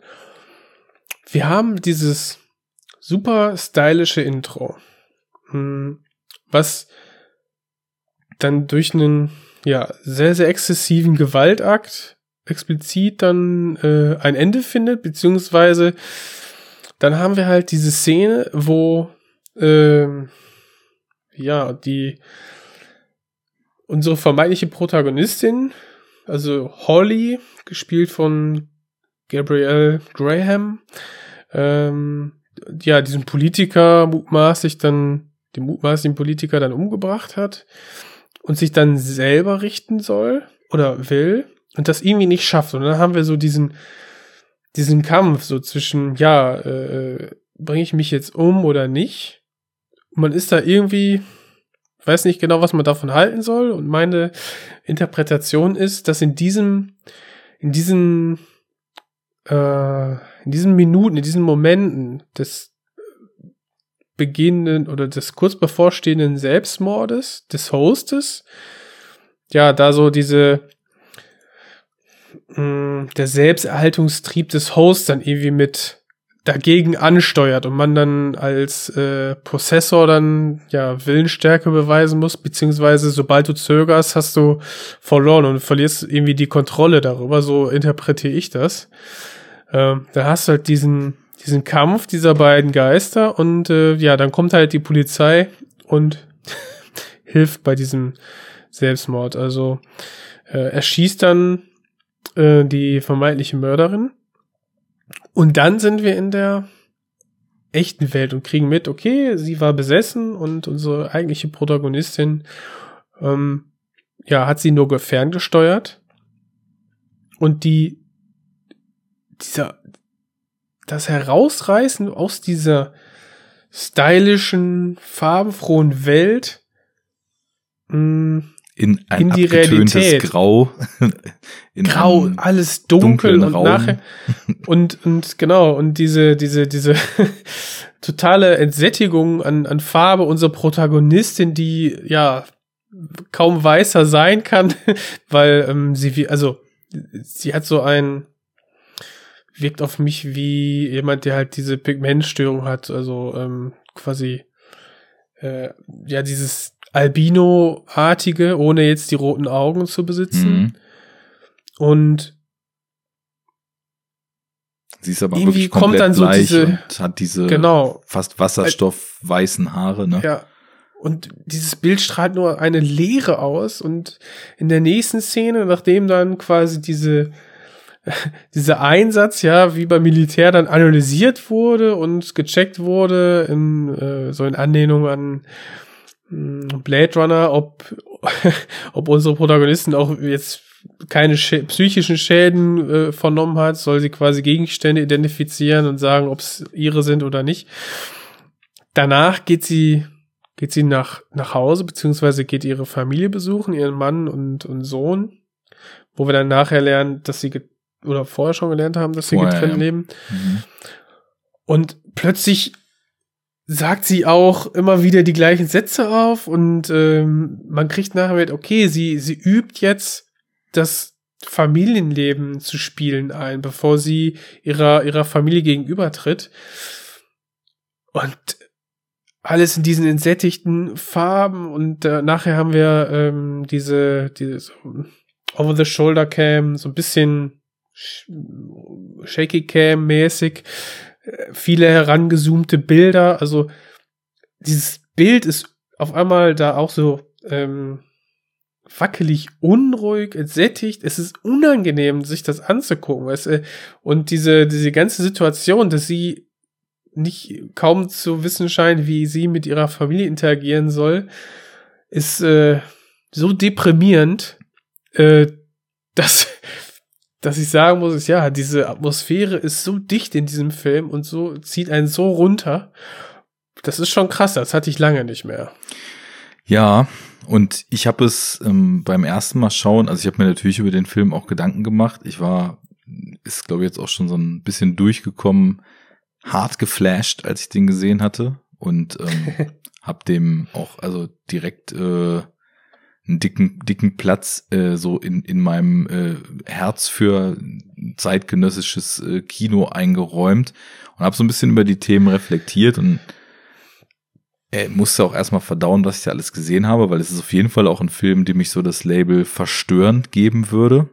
Ja, definitiv. Und ähm, habe da schon so diverse Themen drin gefunden und da hat mir jetzt der Rewatch auch total was heißt geholfen? Ähm, ich würde gar nicht sagen, geholfen, das einzuordnen. Ich würde eher sagen, ähm, mir aufgezeigt, dass so diese, diese Themenansätze, die ich da schon drin gesehen habe, definitiv immer prägnanter rauskommen, jetzt wo ich mit der Materie schon so ein bisschen vertraut war Und, und allein so diese Eröffnungsszenen, über die wir gerade gesprochen haben, wie sie eben sozusagen von ihrem Job, ähm, der ja, der ja sozusagen später taucht noch VR im Film auf, ne? Mhm. Der ja, Mhm. der ja wie so ein Symbol für so eine VR-Realität auch verstanden werden kann. So, so ihr Geist transferiert sich in einen fremden Körper und sie ist, sie ist irgendwie der, der, der kleine Army-Mensch, der die, der die Drohne irgendwie von Übersee steuert und die Explosion Ganz genau, triggert. ja. Sie, also da kann man, allein da kann man schon ähm, in dieses ganze Grundsetting des Films so total viel Symboliken und auch Analogien zu unserem Leben so reinlesen, ne? Meinte ich ja vorhin schon, so diese, Sie, sie, sie tötet Menschen, ohne halt vor Ort zu sein, ne? Genau, einmal das, Ja. ne? Also das, das kannst du auf aktuelle Kriegsführung und so weiter Mhm. ummünzen. Dann kannst du es aber auch ähm, auf, auf generell, also viel weniger auf diese Gewalt bezogen, sondern allgemeiner auf eine moderne Art zu arbeiten, wo du, wo du irgendwie als Körper im Grunde genommen gar nicht mehr wirklich existieren musst, weil es irgendwie super viele Jobs gibt und es wird dann später in dieser Data Mining Farm ja noch viel krasser ausformuliert, wo, wo du im Grunde genommen nur noch deinen Geist brauchst, um die Arbeit ähm, auszuführen. Und egal ob du ähm, weiß, hast du mal diesen Surrogates-Film mit Bruce Willis gesehen? Ja, ja, Äh, ja daran habe ich mich auch Genau, erinnert. egal ob du so Surrogates-mäßig ähm, unterwegs bist und äh, nur noch von irgendwo ähm, sozusagen dein, dein äh, Avatar steuerst oder ähm, ob wie in dem Fall dein, den wir jetzt hier sehen, dein Geist sich vollkommen vom Körper entkoppelt und irgendwo anders dann sozusagen Besitz ergreift. Oder wenn du das einfach alles nur als Symbol für diese, für diese Tendenzen, irgendwie, die es auch im Gaming gibt und in, in Online-Nutzung von verschiedenen Content gibt, dass du, dass du die Möglichkeit hast, dass diese Welt dir mittlerweile Parallelwelten bietet, in die dein Geist eintauchen kann und wo du sozusagen jemand vollkommen anderes wirst, ne? Das sind also allein schon so drei, vier, fünf symbolische Aspekte, die man da komplett drauflegen kann und wo Mhm. man nicht einfach nur sagt, ja, okay, das ist jetzt eine Ähnlichkeit und da macht der Film was auf, aber er führt es nicht zu Ende, sondern das sind alles Dinge, die der Film im weiteren Verlauf über die Handlung, über ihr verlieren, über ihr nicht mehr loslassen können. Ich habe mich das nämlich auch gefragt, warum kann sie den Trigger nicht mehr ziehen, ne? Weil anscheinend war der Prozess ja vorher ganz klar. Sie macht den Mord in dem Host, äh, steckt sich die Knarre in den Mund, sagt pull me out und drückt ab und ihr ihr Geist wird sozusagen aus dem Host wieder rausgezogen. Jetzt kann sie das ja nicht mehr, ne? Und was du so Und meintest das ist die Frage, eben- warum, ne? Genau. So, Was- dass die Grenzen verschwimmen zwischen den verschiedenen Identitäten. Ja, oder, ähm, und das ist, das ist auch, also eine von vielen Möglichkeiten, das ist so ein Film, der, der bietet einem so viel Potenzial, irgendwie drüber nachzudenken und, und da Verschiedenes drin zu sehen, aber Mhm. ähm, vielleicht gar nicht so die definitive Lösung.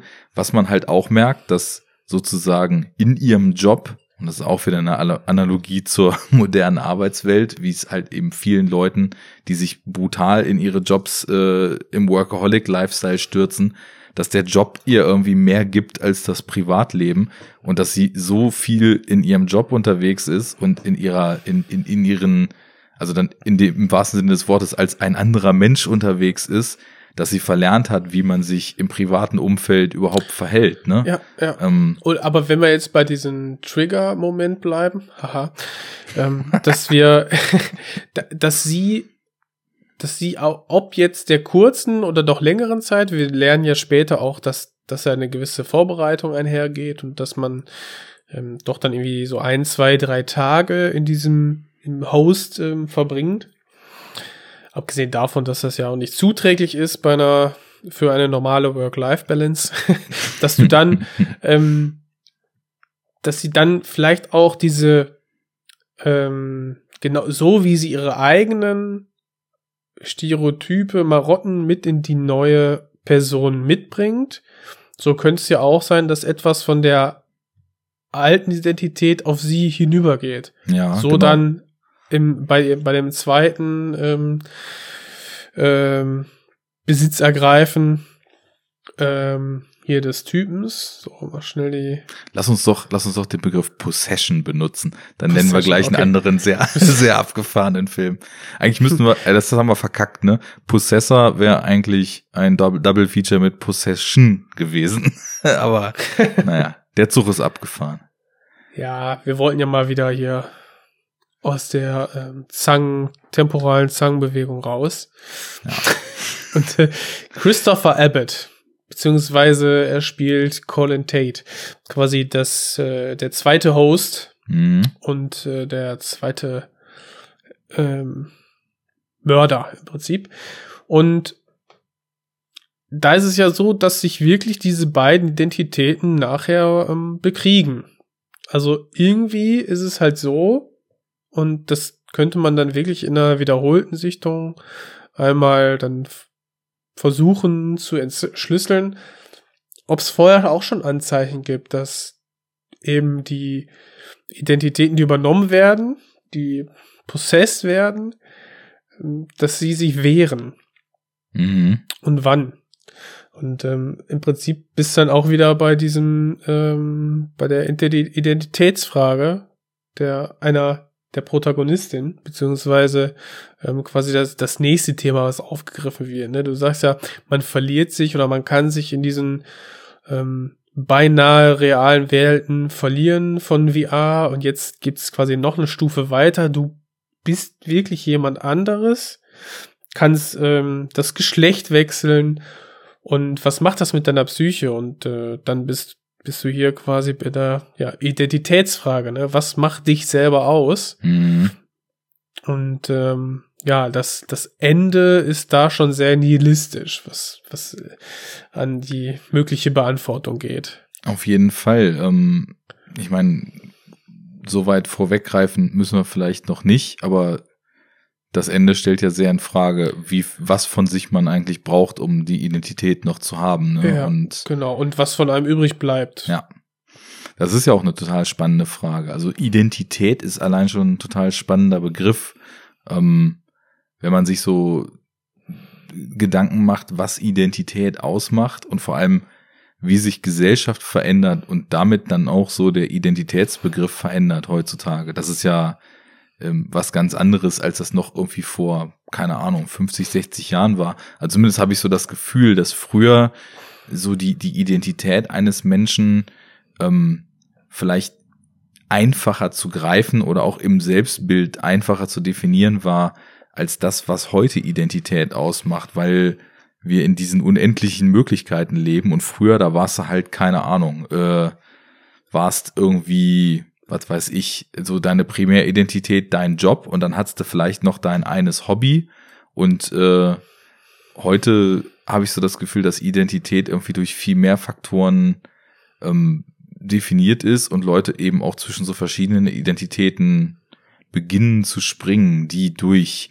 Hobbys, die durch Freundeskreise, die durch Online-Bubbles, die durch ähm, eine verschiedene Persona, die vielleicht jemand im Job oder zu Hause hat oder vielleicht sogar verschiedene Personas, die mit bestimmten Gruppen von Leuten im Umgang an, an die Oberfläche treten. So, das macht ja alles ähm, viel mehr mit dieser Frage, wer bin ich, worüber definiere ich mich, wie sehe ich mich und definiere ich mich, ne? Und wie du schon sagst, das ist super gut hier aufgegriffen, weil eben dieses Eintauchen in fremde Identitäten natürlich hier die eigene total in Frage stellt. Und ich finde Ja. so, also anscheinend, ähm, Grenzenloses Potenzial, aber mit der Gefahr, dass man sich selbst verliert. Ja, und das scheint ja hier zu passieren. Ähm, wir steigen ja zu einem Punkt in dem Film ein, wo anscheinend bei ihr schon irgend so ein Wandlungsprozess losgetreten ist, weil in dem ersten Mord kann sie den Trigger nicht mehr ziehen. Und ähm, nachdem sie dann, also in dem Gespräch mit ihrem Mann oder Ex-Mann zu Hause, der übrigens ähm, von dem Sohn von äh, Kiefer Sutherland, nee, von Donald Sutherland gespielt wird, ähm, ist äh, Halbbruder von Kiefer Sutherland. Kiefer. Also im Film vom Sohn von David Cronenberg mit dem Sohn von Donald Sutherland. Sutherland, ja. Und Andrea Riceborough ist auch dabei. Ähm, Ja. ja. also muss man, muss man aufpassen, dass man, also weil ich, ich fänd's fatal, wenn man den Film hier so als den Film vom Sohn von David Cronenberg irgendwie dann auch so. Eben, eben. Das ist, das ist die, der perfekte Film, um sich, äh, um quasi in die Fußstapfen zu treten, aber ganz, ganz eigene Sprache ja. und äh, quasi zu finden, beziehungsweise der, der, der, äh, ja, Filmgemeinschaft dann zu, zu präsentieren, zu zeigen. Ja. Naja, zumindest im Gespräch mit ihm ähm, wird ja auch klar, dass sie anscheinend ständig weg ist, ne? So dieses moderne Arbeitsweltphänomen, ähm, Familie mhm. vernachlässigen, weil man knüppelt und knüppelt und knüppelt ja. Wie sich alles, das gehört, ne? Alles für die Company, äh, alles für die alles Corporate für Identity, womit wir wieder bei Identität sind. Und ähm, Hätten wir auch Double Feature machen können. ja, stimmt. und dann noch Existenz. Identität und Existenz. Hat mich an Existenz. Das philosophische Double Feature. oft, oft erinnert. Und so ein bisschen an Scanners äh, von der Atmosphäre her. Ja, das, also da, da muss man schon sagen, ähm, lasst es uns einfach mal die kanadisch kühle Inszenierung äh, nennen. Da, da mhm. sind natürlich schon auch äh, Ähnlichkeiten zu gewissen Filmen, die auch dann eben David Cronenberg gemacht hat. Trotzdem, ähm, na, wie wir, wie wir schon gesagt hatten, das ist was sehr eigenes. Naja, aber wo ich drauf hinaus wollte, ne? Bitte. Große, große Kreise ziehen, um irgendwann mal zum Punkt zu kommen. Ähm, wir steigen im Film ja relativ früh ein. Also anscheinend hat irgend so eine Wandlung schon eingesetzt oder wir, wir wohnen dem so das erste Mal bei, äh, dass, dass sie den Trigger nicht ziehen kann und dass sie anscheinend irgendwas in dieser anderen Identität hält. Ne? Also die, die Rückkehr gelingt ihr ja irgendwie nicht. Und dann mhm, genau. kommt ja dann direkt danach die Szene, wo sie ja sich schon im Endeffekt genau so, wie das sind so Doppelungen in dem Film. Später sieht man, Richtig. wie sie ihr nächstes Opfer studiert und versucht, die Sätze sozusagen wie, ähm, wie, wie, ja, die Person das eben mit der, mit der eigenen Freundin sagt, um dann eben als, ähm, wenn die Possession durchgeführt wurde, auch authentisch als diese Person zu wirken. Und genau. da wirkt das ja in der ersten Szene so, als ob sie sich so reprogrammieren muss, ne? Erstmal wieder lernen. So, als müsste sie sich selber in der, ins Gedächtnis rufen, welche Rolle sie in dem, in der, in der Dreisamkeit mit ihrem Mann und Sohn denn ausfüllen muss. Mhm. Wie sie, wie sie ist für eben diese Menschen und äh, dann eben auch äh, für die Leute, die dann zu Besuch sind. Ja, also sehr, sehr verstörend, wenn man nachher die Auflösung kriegt, was sie da gerade getan hat. Ne, das, das macht der Film ja dann immer mal wieder, dass man quasi eine Szene vorgesetzt bekommt, die man nicht einordnen kann und dann äh, im Anschluss einordnen kann, beziehungsweise dann versteht, was da eigentlich passiert ist und man dann dadurch einfach total verstört ist. Weil man dann begreift, wie, wie kaputt ihre Psyche ist mittlerweile. Ja, ähm, was da ja auch noch groß reinspielt, ist, dass man das Gefühl hat, dass sie eben auch so überhaupt nicht zufrieden ist äh, oder dass sie überhaupt nicht bei der Sache ist, dann mit ihrer Familie dort zu sitzen, sondern sehr apathisch das, und sehr abwesend -hmm. wirkt und auch so Flashbacks kriegt an diesen letzten Auftrag und oh, ja. äh, die auch sehr verstörend sind. also aber ähm, das passt auch wieder zu deiner These am Anfang, dass du, als du gesagt hast, mh, hm, dass man ja viele oder das eine, dass du selbst für dich eine Identität ja hast, die du eigentlich, du, du bist halt wer du bist, im besten Fall, und stellst dich eigentlich nicht in Frage, aber wenn du dann doch in Frage gestellt wirst, dass du gar nicht weißt, wie du dich selber definieren sollst und dass quasi unendlich viele ähm, Möglichkeiten deiner selbst du in verschiedenen Situationen zeigst. Und dass wenn du jetzt zu Hause bist und quasi ja, so bist, wie du bist, wir jetzt aber gesehen haben, dass sie sich erstmal wieder erinnern muss, welche Variante sie denn von sich zeigen muss, damit sie akzeptiert wird. Im, so, und jetzt schließt sich der Kreis, und jetzt komme ich auf das zurück, was du meintest. Sie offensichtlich irgendwie sich als unzureichend empfindet, beziehungsweise die ganze Situation als ähm, anstrengend oder irgendwie nicht erfüllend oder so, dass du dann zurückblickst und sagst, okay, ich, ich habe hier zu wenig, ich kann hier mein Potenzial nicht ausschöpfen und im schlimmsten Fall ähm, der Job hat, hat sie jetzt schon eingenommen. Und ähm, ich meine, was das für eine ferngesteuerte oder fernsteuernde Mörderin bedeutet, ist halt höchst verstörend. Dass man sagt, sie will, hat mehr Potenzial in ihrem Job, eine andere Person zu sein, was aber gleichbedeutend ist mit auch jemanden zu töten. Ähm, Violence. Ist the supreme authority from which all other authority is derived. Deprive. ist einfach sehr, sehr abgefuckt. Und dann bist, musst du da halt, äh, oder spielt sie da halt die, ja, die Mutter, ne? Das ist, wow, diese Szene war, hat, ist einfach mega heftig. Ist einmal das und ich finde aber auch hier super, wie man das, also zum einen, ähm, wie es inhaltlich den Film voranbringt, wie mhm. es auch das, was wir über die Figur darüber kennenlernen voranbringt. Also so, wenn du das literally, literally nimmst, ähm, sie hat diese Visionen von in, in Hälse stechenden Messern von mhm. Blut, äh, so, was so weit geht, dass sie mit ihrem Mann oder Ex-Mann dann da Sex hat und währenddessen äh, anfängt, Visionen zu schieben, dass, dass das Messer in seinen Hals geht, das Blut fließt und ähm, ja, statt abgeturnt sich abzuwenden, wo man dann auch sieht, dass sie dieser, dieser Gewalt auch immer stärker zu brauchen scheint, ähm, dann mit dem Mund genau da anfängt, am Hals zu saugen, wo uns die Kamera vorher suggeriert hat, da ist die vermeintliche Einstichstelle, ne? Also, mhm. das, das ist auch schon irgendwie ziemlich morbide. Aber ich finde, auch das funktioniert wieder in so einer symbolischen Ebene total gut. Ich meine, ähm, ich merke das jetzt schon so, wenn man halt irgendwie sehr fordernden Job hat, wo man viel geben muss, wo man irgendwie auch voll da sein muss, weil man irgendwie eine Million Themen im Lauf hat, die man regeln muss und so weiter. Wenn du, wenn du richtig lang so ein, so ein Pensum durchknallst und irgendwie lange Wochen hast und wenig Recreational Time, irgendwann geht das ja so los, dass du merkst, ey, ich muss irgendwie, ich muss Mittel und Wege finden, dass ich das Abschalten wieder lerne, ne? Ähm, weil, weil einfach so das Hirn, das, das geht dann irgendwann los, dass das Hirn nicht mehr runterfährt und dass irgendwie dieses Rotieren, was, was, was Arbeit dann auslösen kann, in einem so immer weitergeht.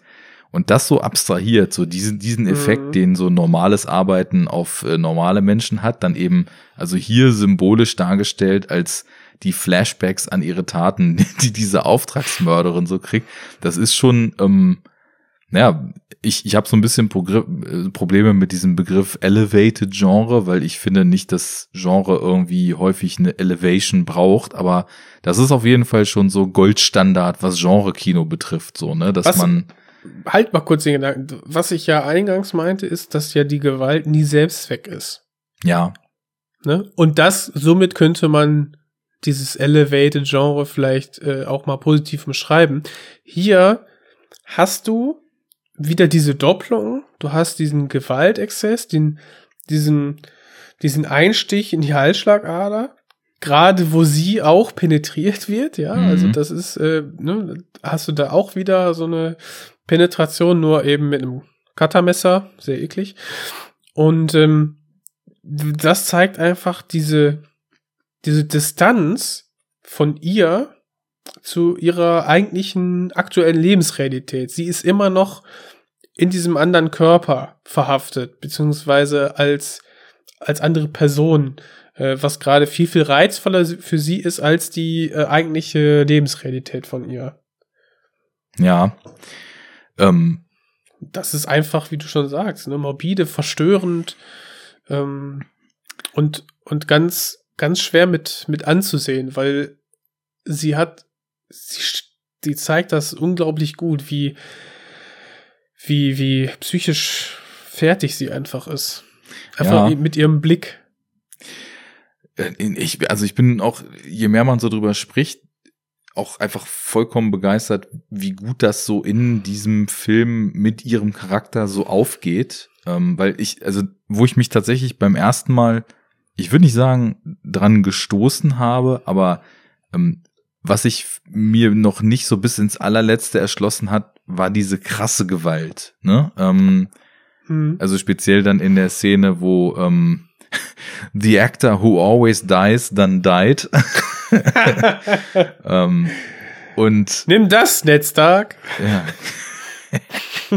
ähm, naja, und also das hat sich für mich, das war die, die einzige Sache am ganzen Film, wo ich das Gefühl hatte, ich, ich weiß, da gibt's einen Grund für, ich komme aber noch nicht so ganz ran. Und irgendwie verstehe ich es jetzt auch besser noch als beim ersten Mal, weil was auch so ein treibendes Thema ist, und auch da funktioniert wieder die Symbolik, wenn man jetzt die Gewalt als ihren Job sieht, ne, dann, dann Mhm. steigert sie sich ja immer mehr rein.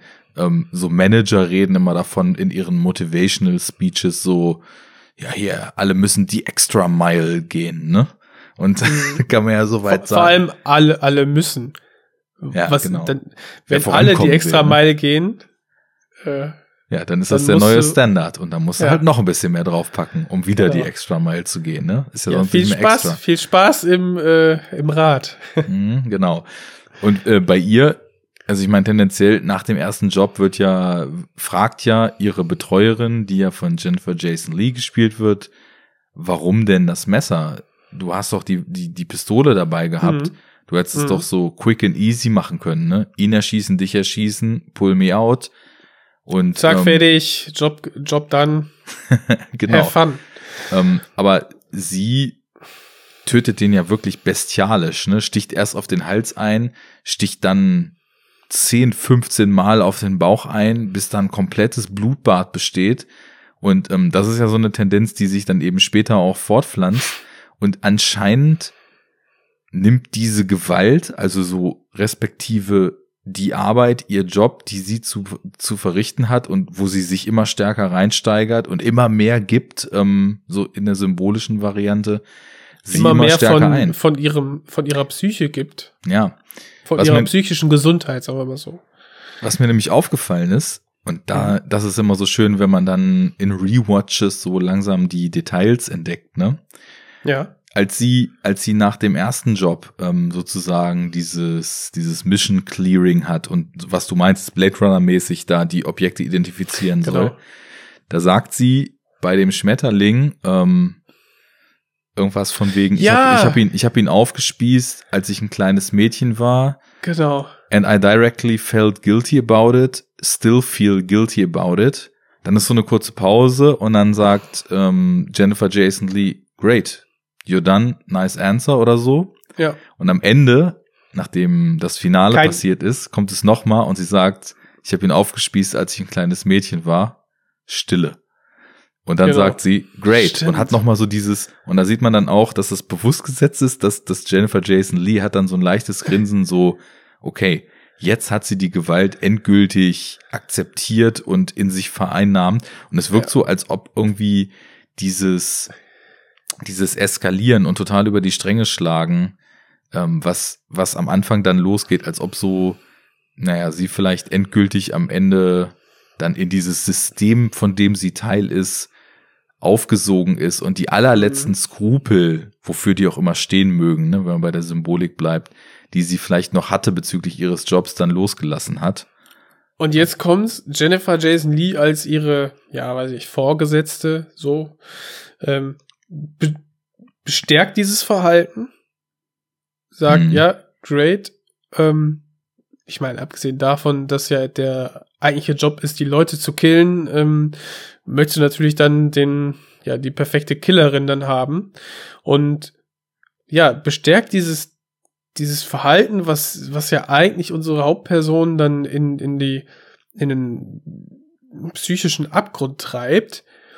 Und diese Szene ist ja quasi die, die allerletzte Szene nach dem, nach dem blutigen Finale. Mhm. Und ich finde, da müssen wir jetzt auch drüber reden.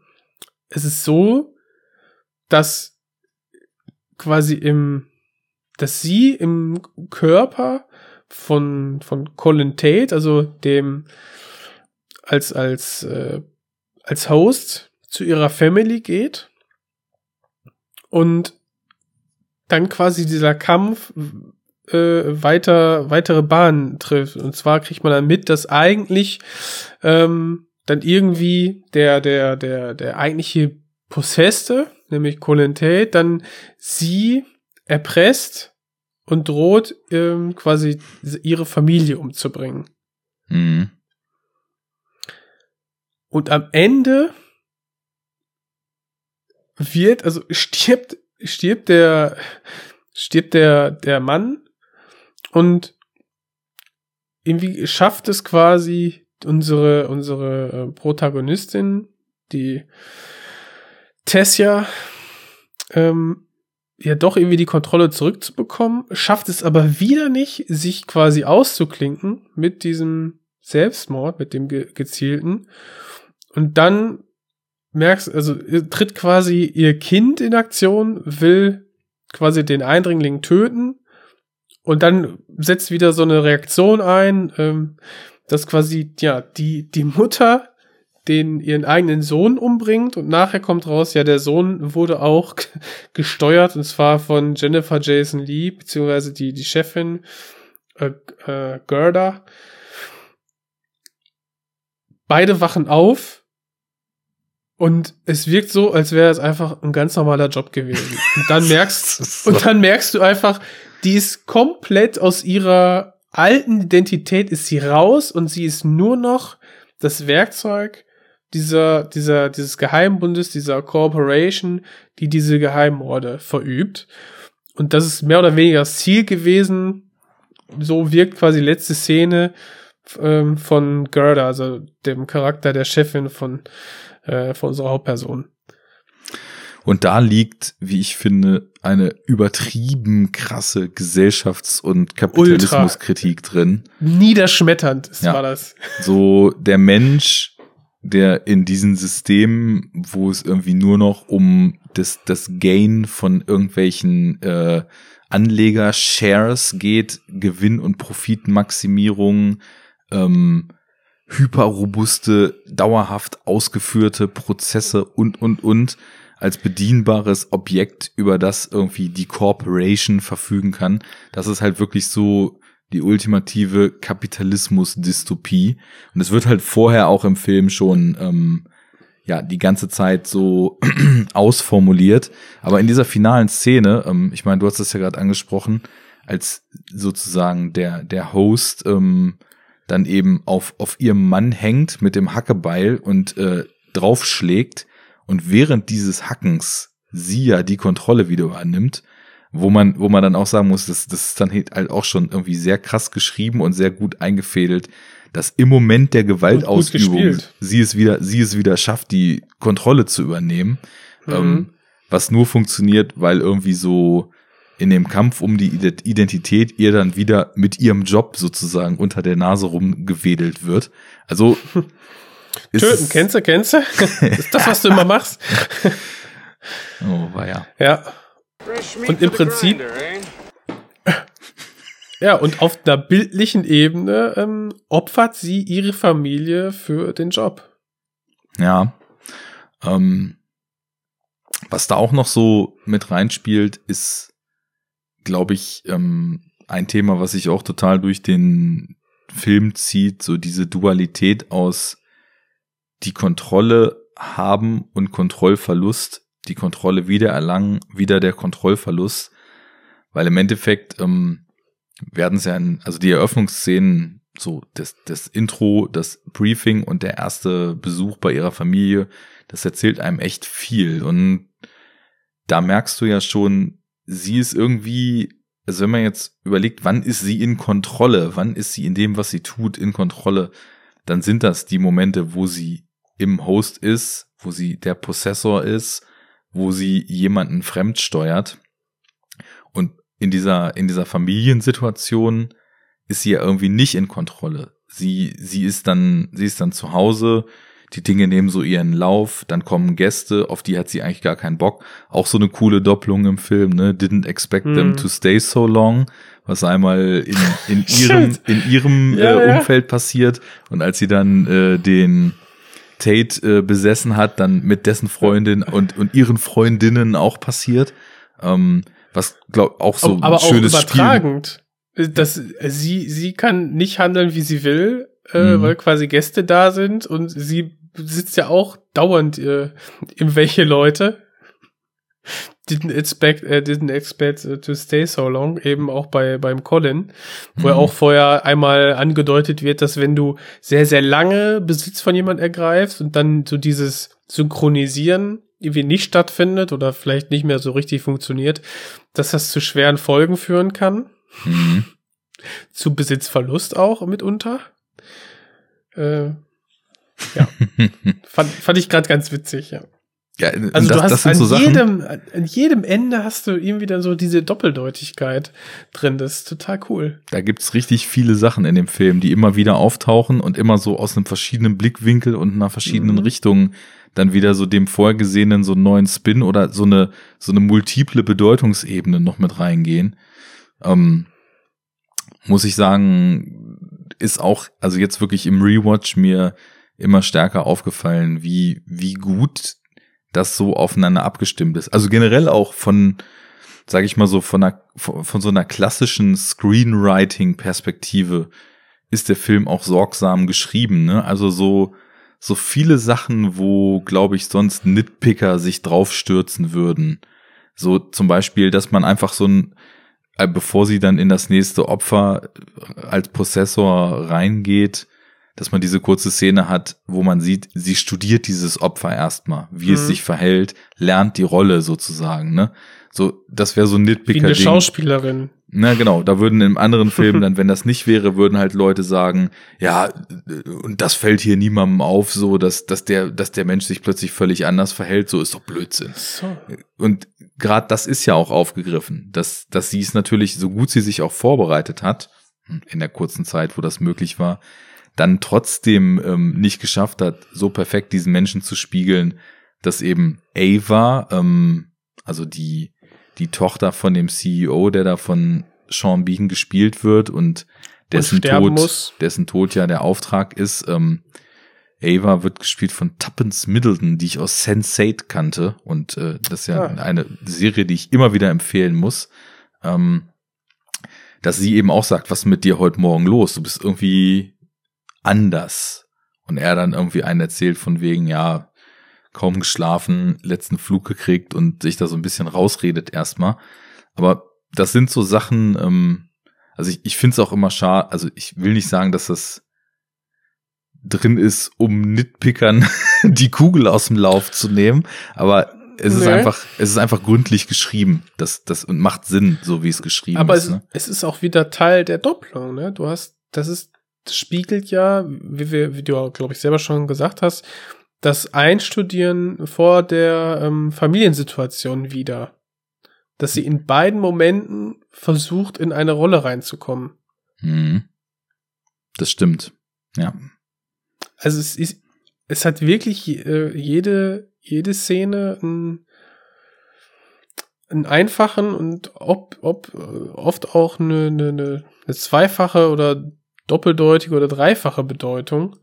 Ähm, ja, mit Ausnahme vielleicht der, ähm, der, der In-Camera-Effekte, wenn es dann darum geht, dass wir in dem, im Inneren, in der, im psychischen Kampf sind, äh, wo wir wieder Anleihen haben an David Lynch im, im Red Room, ähm, wenn es dann darum geht, ja, dass wir ein geistiges Duell haben. Äh, Mhm.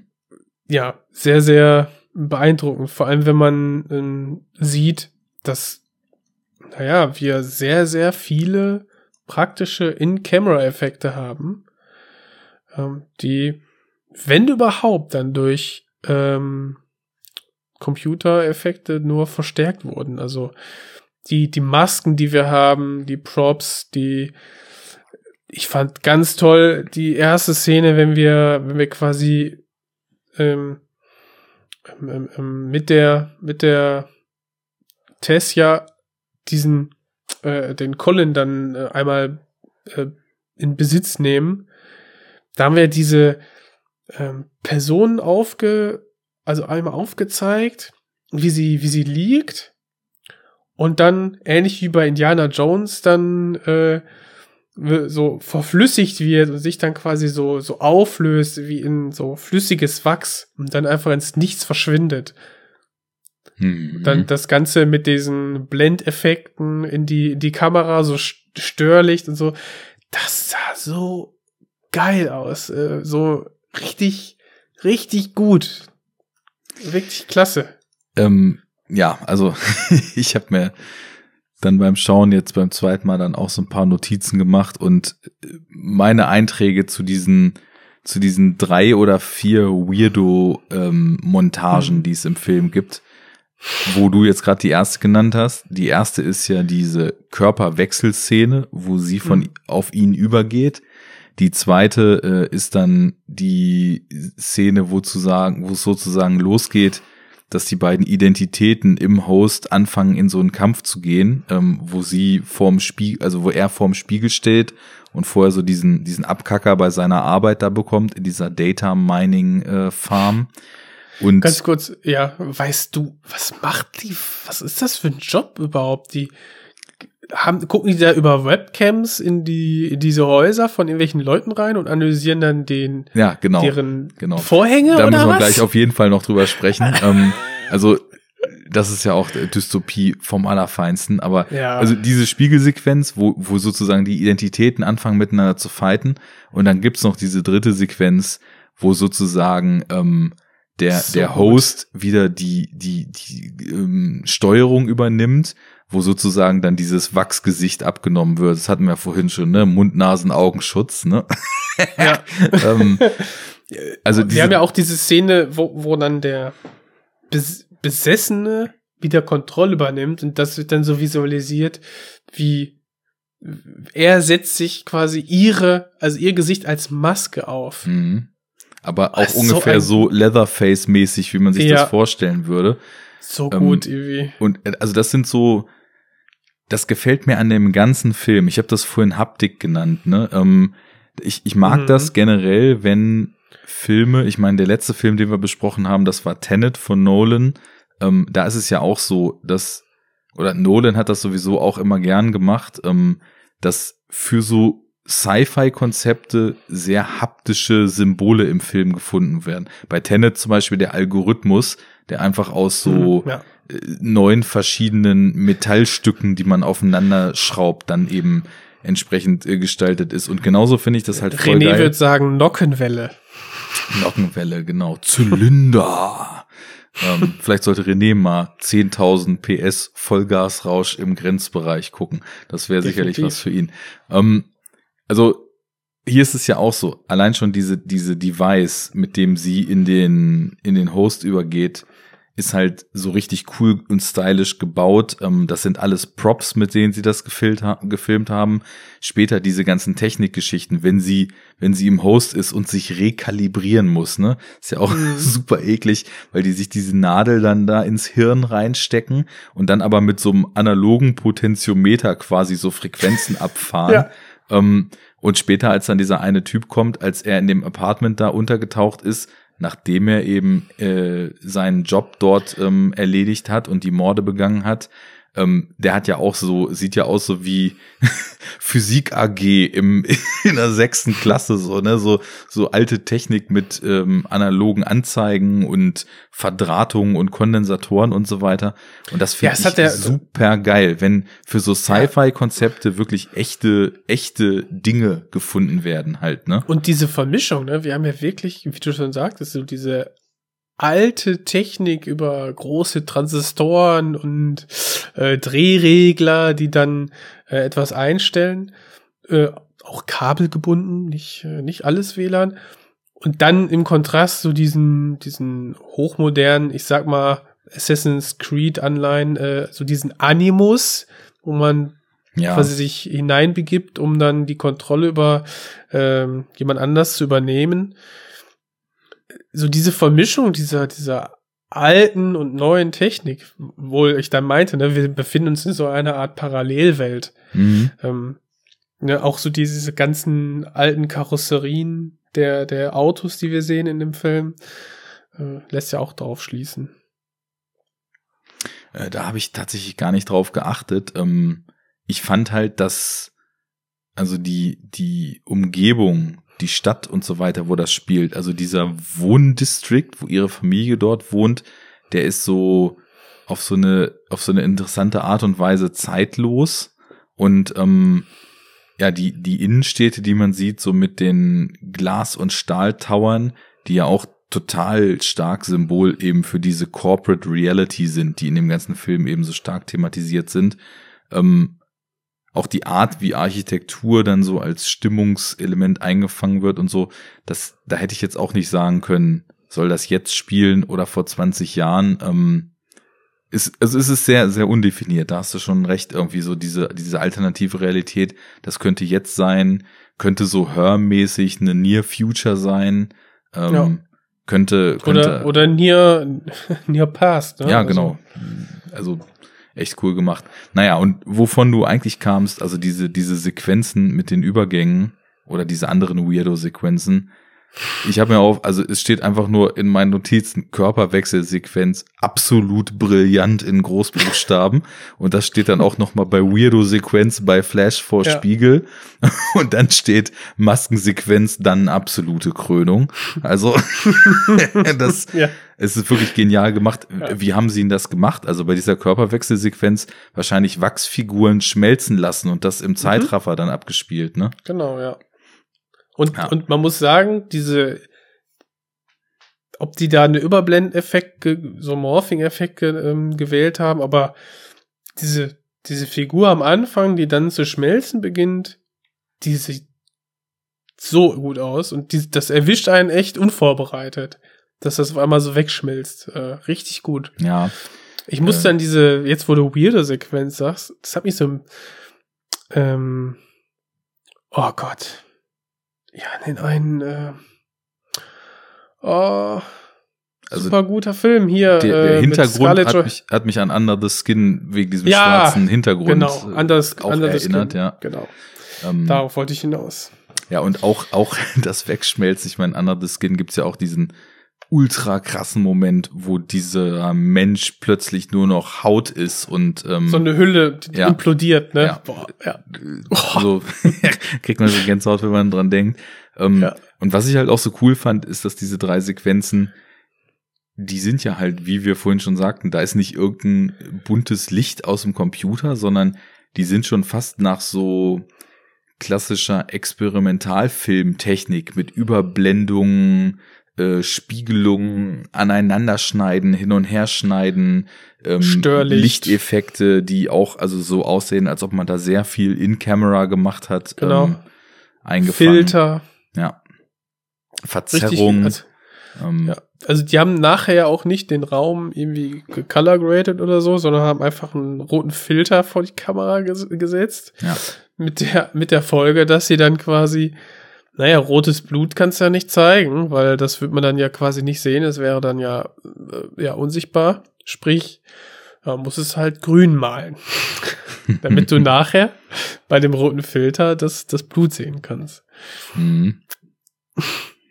Ja. Ja, ähm, schon abgefahren. Also das hat mir auch wirklich richtig, richtig gut gefallen und auch was der Schnitt dann teilweise noch macht im Film. Es gibt also dann auch vorher ja schon so Momente, wo so diese Identität oder dieses, dieses Seien, sie selbst oder der Host so miteinander schon in Interaktion treten. Die Sexszene fällt mir da ein, wo plötzlich dann ähm, in, so, in so einer Montage man dann äh, während während er sie als Tate eigentlich mit äh, dessen Freundin Ava da Sex hat und dann mhm. äh, die Kamera hochfährt und plötzlich ist aber ihr Kopf auf der Person drauf, mhm. die da äh, gerade eigentlich noch er war. Ähm, also das sind so immer wieder so Momente, die diese Dualität, das im Grunde genommen ist ja auch, es gibt so schön viele Parallelen zu so guten Filmen. Also der Film ist echt in, in absolut perfekter Gesellschaft. Es ist ja auch so Get Out-mäßig, dass, dass ein, der Geist einer Person so weit in den Hintergrund im Körper gedrängt wird, dass er sich nicht mehr freikämpfen kann. Mhm. Und ähm, ja, das, wie so, wie so dieser Kampf dann inszeniert ist. Und äh, was du eben meintest, auch mit dem roten Filter, als dann Tate irgendwann übernimmt, da gibt's ja auch noch die Szene in dem Apartment, wo er, sie eigentlich nur rekalibriert werden soll und dann die beiden Figuren immer so übereinander in so einem in so einem Hin und Her Cut äh, gezeigt werden und dann Tate um die Ecke kommt und immer stärker auf sie zugeht, ja. obwohl er eigentlich gerade da auf dem äh, Sofa liegt. Also es, das sind stimmungsmäßig und inszenatorisch einfach Szenen, die mir komplett die Schuhe ausgezogen haben. Also richtig bis zu einem Level von so einer Euphorie, wie, wie stark die Wirkung von klassischen Filmemachttechniken einfach dort eingesetzt sind.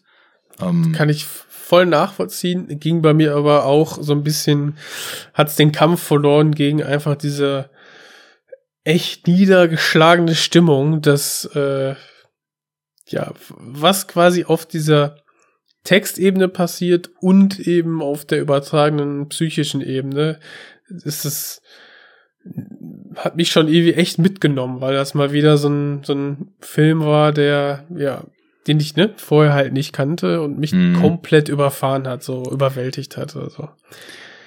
Ja. ja, ich, ich glaube, ähm, da ist, ich habe ja vorhin auch gesagt, also verstörend ist für mich das Wort, was den Film erstmal ja. am, am klarsten beschreibt. ähm, also diese Verstörung will ich nicht leugnen.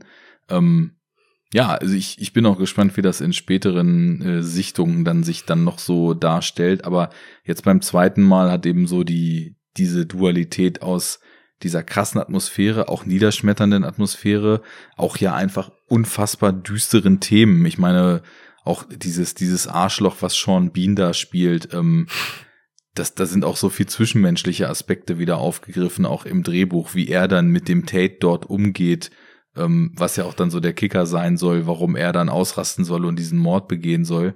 Das ist einfach nur so, Humanity at its worst. Ähm, so. als, als Chef dieses Gigakonzerns, mhm. der da irgendwie, ja, naja, auch durch eher dubiose Geschäfte sein Geld macht. Ne? Definitiv. Und die Leute, die ihm das Geld gemacht haben, eben dann auch nicht mehr als äh, Mensch auf Augenhöhe und nicht mal annähernd sieht, ne, sondern als halt eine Ressource, die austauschbar ist, die nicht mit Respekt behandelt wird und die genau ja, mit Füßen getreten wird, speziell wenn sie dann was von der eigenen Tochter will. Er, er geht ja in diesen Stahl-Marmor-Glas-Tower und sein eigentlicher Arbeitsplatz ist irgendwo ganz unten im Kellergewölbe, super eng alles äh, und mit irgendwelchen Drahtgeflechtgittern äh, dann voneinander abgetrennt. Und das erste, was du machst, ist dann in dieser total engen und ungemütliche Atmosphäre, setzt eine VR-Brille auf und in dieser VR-Brille wird dann ein, ja, Arbeit, ein schicker Arbeitsplatz äh, virtuell erzeugt.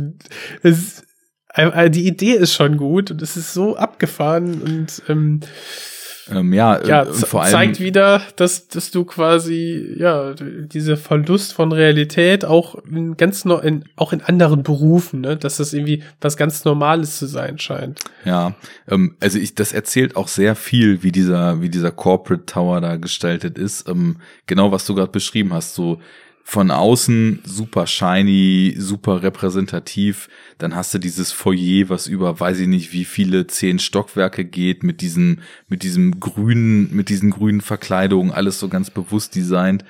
Und dann sind die Arbeitsplätze, sehen halt so aus, als ob das irgendwo noch eine Baustelle ist und sich auch nicht so wirklich ändern wird, ne? Das ist genau das, was ich in Bezug auf die Figur von Bean da auch meinte, so diese, nicht-Wertschätzung gegenüber den Leuten, die eigentlich das Geld verdienen, ne? sondern mhm. ähm, nach außen hin sieht's geil aus wie die Super Company und ähm, ja, im Endeffekt ist es dann, die Arbeitsplätze sind irgendwie der letzte Scheiß und du hast dann da, also ich, ich musste da auch irgendwie so, so ein bisschen schlucken, weil dieses, dieses Gebäude, wo dann eben diese Firma drin sein soll, das ist halt so ein, so ein Standard Corporate Tower, ne? Ich war mal in Amsterdam in diesem Business District ähm, mhm.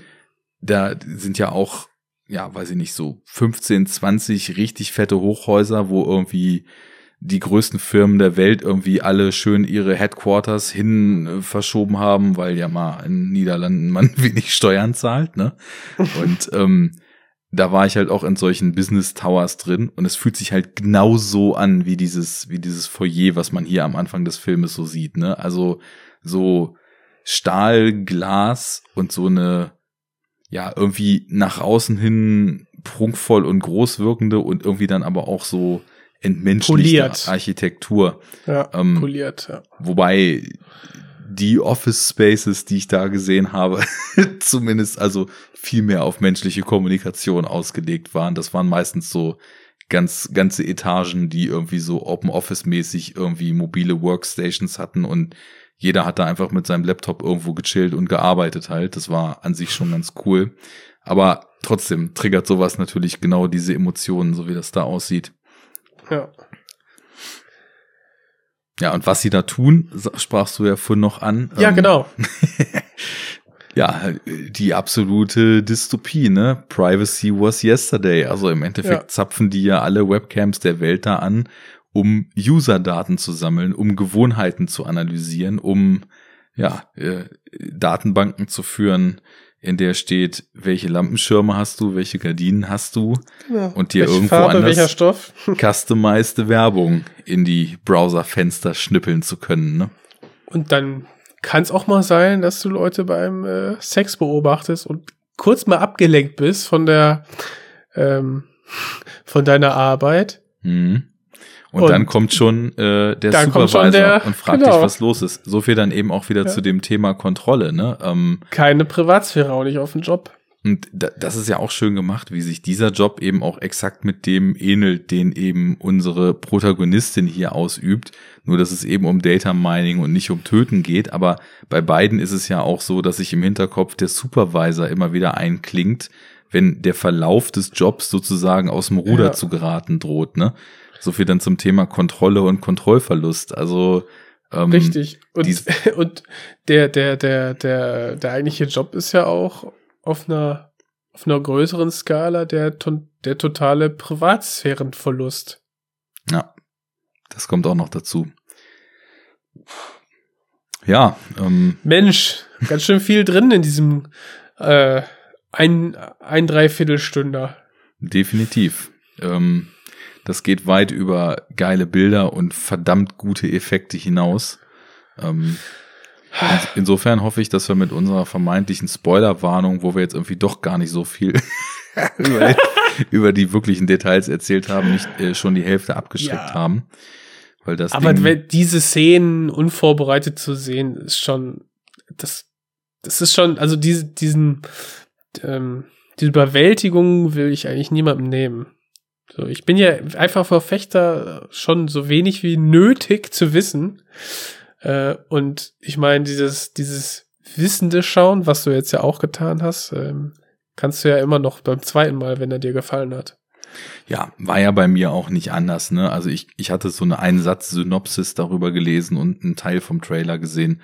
Ja, das, das ja. reichte mir dann dafür. Und klar, also ähm, ich finde, das selber sehr angenehm, einen Film so vollkommen uneingenommen, ne? Vorhin das Thema Erwartungen, mhm. ne? zu sehen und einfach mich also überraschen und in dem Fall jetzt hier überwältigen zu lassen von dem, was da auf mich zukommt. Ähm, ich glaube, warum ich mit dieser riesen Spoiler-Debatte so ähm, so ein bisschen kritisch bin und das oft überzogen finde, dass mittlerweile also so weit ist, dass im Endeffekt so gerade bei so Serien, das war ja so super krass ausgeprägt, als es die Game of Thrones Runs noch gab, wo dann immer die Staffeln kamen oder so andere Serien, die dann über die dann noch so jeder spricht. Da habe ich dann so das Gefühl, dass Leute auf der einen Seite darüber reden wollen, aber du darfst eigentlich keinen konkreten Satz darüber verlieren, weil das sind ja alles Spoiler. Und dann frage ich mich, was, was gibt uns denn der Dialog dann darüber noch, außer, oh, es war alles super geil, aber ähm, das ist doch irgendwie in keinster Weise ergiebig oder produktiv oder bereichernd, so wenn man drüber redet, aber eigentlich nicht drüber reden kann. Und ich weiß nicht, also so, so, ne, das, das beste Beispiel ist ja immer, ja, äh, hättest du Fight Club sehen wollen, um zu wissen, dass, oh, äh, und, und schon wissen, dass Düt, äh, Düt ist, ne? Aber, ja, natürlich nicht. Aber zwischen, ähm, ich, ich gestalte hier oder ich, ich um, umschreibe hier so das Basis-Story-Setup eines Films in den ersten 20 Minuten und mir rutscht da ja. in einem Nebensatz vielleicht irgendwie eine Kleinigkeit raus, die vielleicht eine Mikroüberraschung ist und ich spoile von einem generationenprägenden äh, Film, der irgendwie so Mindgame und Twist-Kultur nochmal komplett neu aufgestellt hat, den Major Twist. Da gibt's halt Da schon gibt's irgendwie halt noch ein bisschen was zwischen. Ja. Genau, Mhm. genau. Richtig. Und aber es ist auch immer ein, äh, man muss ja dann ein gewisses Vertrauen an den Tag legen, dass das, was dann besprochen wird, vielleicht auch eben hier, ähm, dass dann mit Feingefühl geschieht und äh, im, ja, wenn es dann darum geht, im Zweifel auch mal kurz vorzuwarnen. Finde ich, gehört zum guten Ton. Ist und, auch äh, so, natürlich. Muss halt jeder selber entscheiden.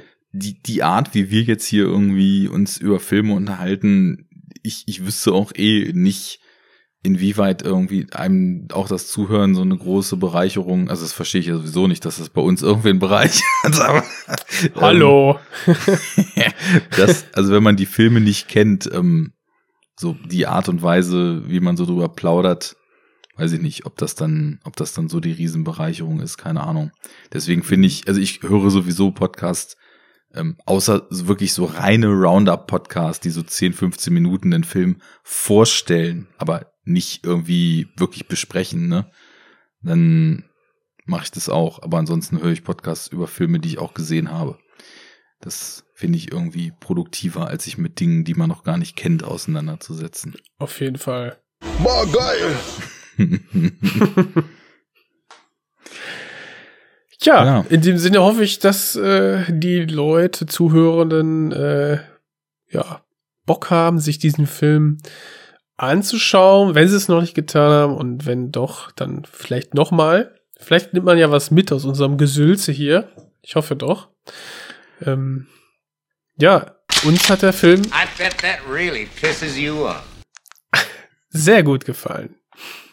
Definitiv. Ähm, das sollte klar geworden sein. Ich glaube, wir haben erstmal ein bisschen gebraucht, von, um unseren Redefluss wiederzufinden. Aber als er dann da war, war er, glaube ich, da. Aber das können unsere Zuhörenden am besten einstufen. Also haut mal was in die Comments auf enoughtalk.de oder menschend uns auf Twitter, ähm, enoughtalk-de. Ja. Da kann man sich mit uns über Filme austauschen und sagen, wie doof oder wie toll wir sind. Und all das ist gern gesehen. Und wenn es richtig geil ist, dann lesen wir euren Kommentar auch vor. Like the guy, der den Orni-Text verfasst hat. Das hat uns nämlich gefreut und auch gerührt, dass man sich uns äh, zurückgesehnt. Und auch Christa Christiane hat letztens wieder irgendwo gesagt, äh, Enough Talk ist ja super nice, nur viel zu selten. Also, Man muss sich ja rar machen. ja genau, Wertsteigerung durch Verknappung, ne? Hallo? Leider geil. Wir sind der Supreme Podcast. Und wir sind A fucking alien. in der deutschen Podcast-Szene, denn auch, auch Alien sieht man, Aliens sieht man selten. Ähm, warum, das weiß ich nicht. Auf jeden Fall hat es Spaß gemacht. Ich merke, wir müssen es wieder häufiger tun. Genug gute Filme gibt's. Ähm, wir So. haben ja auch kurz bevor unsere freiwillig unfreiwillige Sommerpause begann, uns eigentlich schon darauf vorbereitet, unserem Hörer Ben endlich mal seine Wunschbesprechung zukommen zu lassen. Ähm, ich würde sagen, das sollten wir mal als eine der nächsten Sendungen eintüten. Ja, das war wohl nichts. Ja.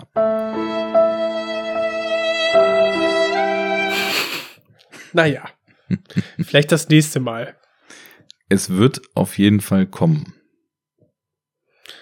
Ja, würde ich sagen, hat Spaß gemacht. Könnt sich fast dran gewöhnen. würde ich sagen. Also, Okay. bis zum nächsten Mal.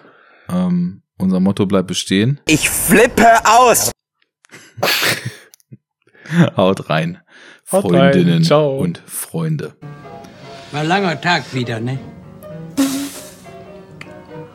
Ein Tag voller Arbeit. Prost. Prost. Köschken. Prost, Herr Kommissar. Prost. Prost jetzt. Ciao. Prost, Arne. Ciao.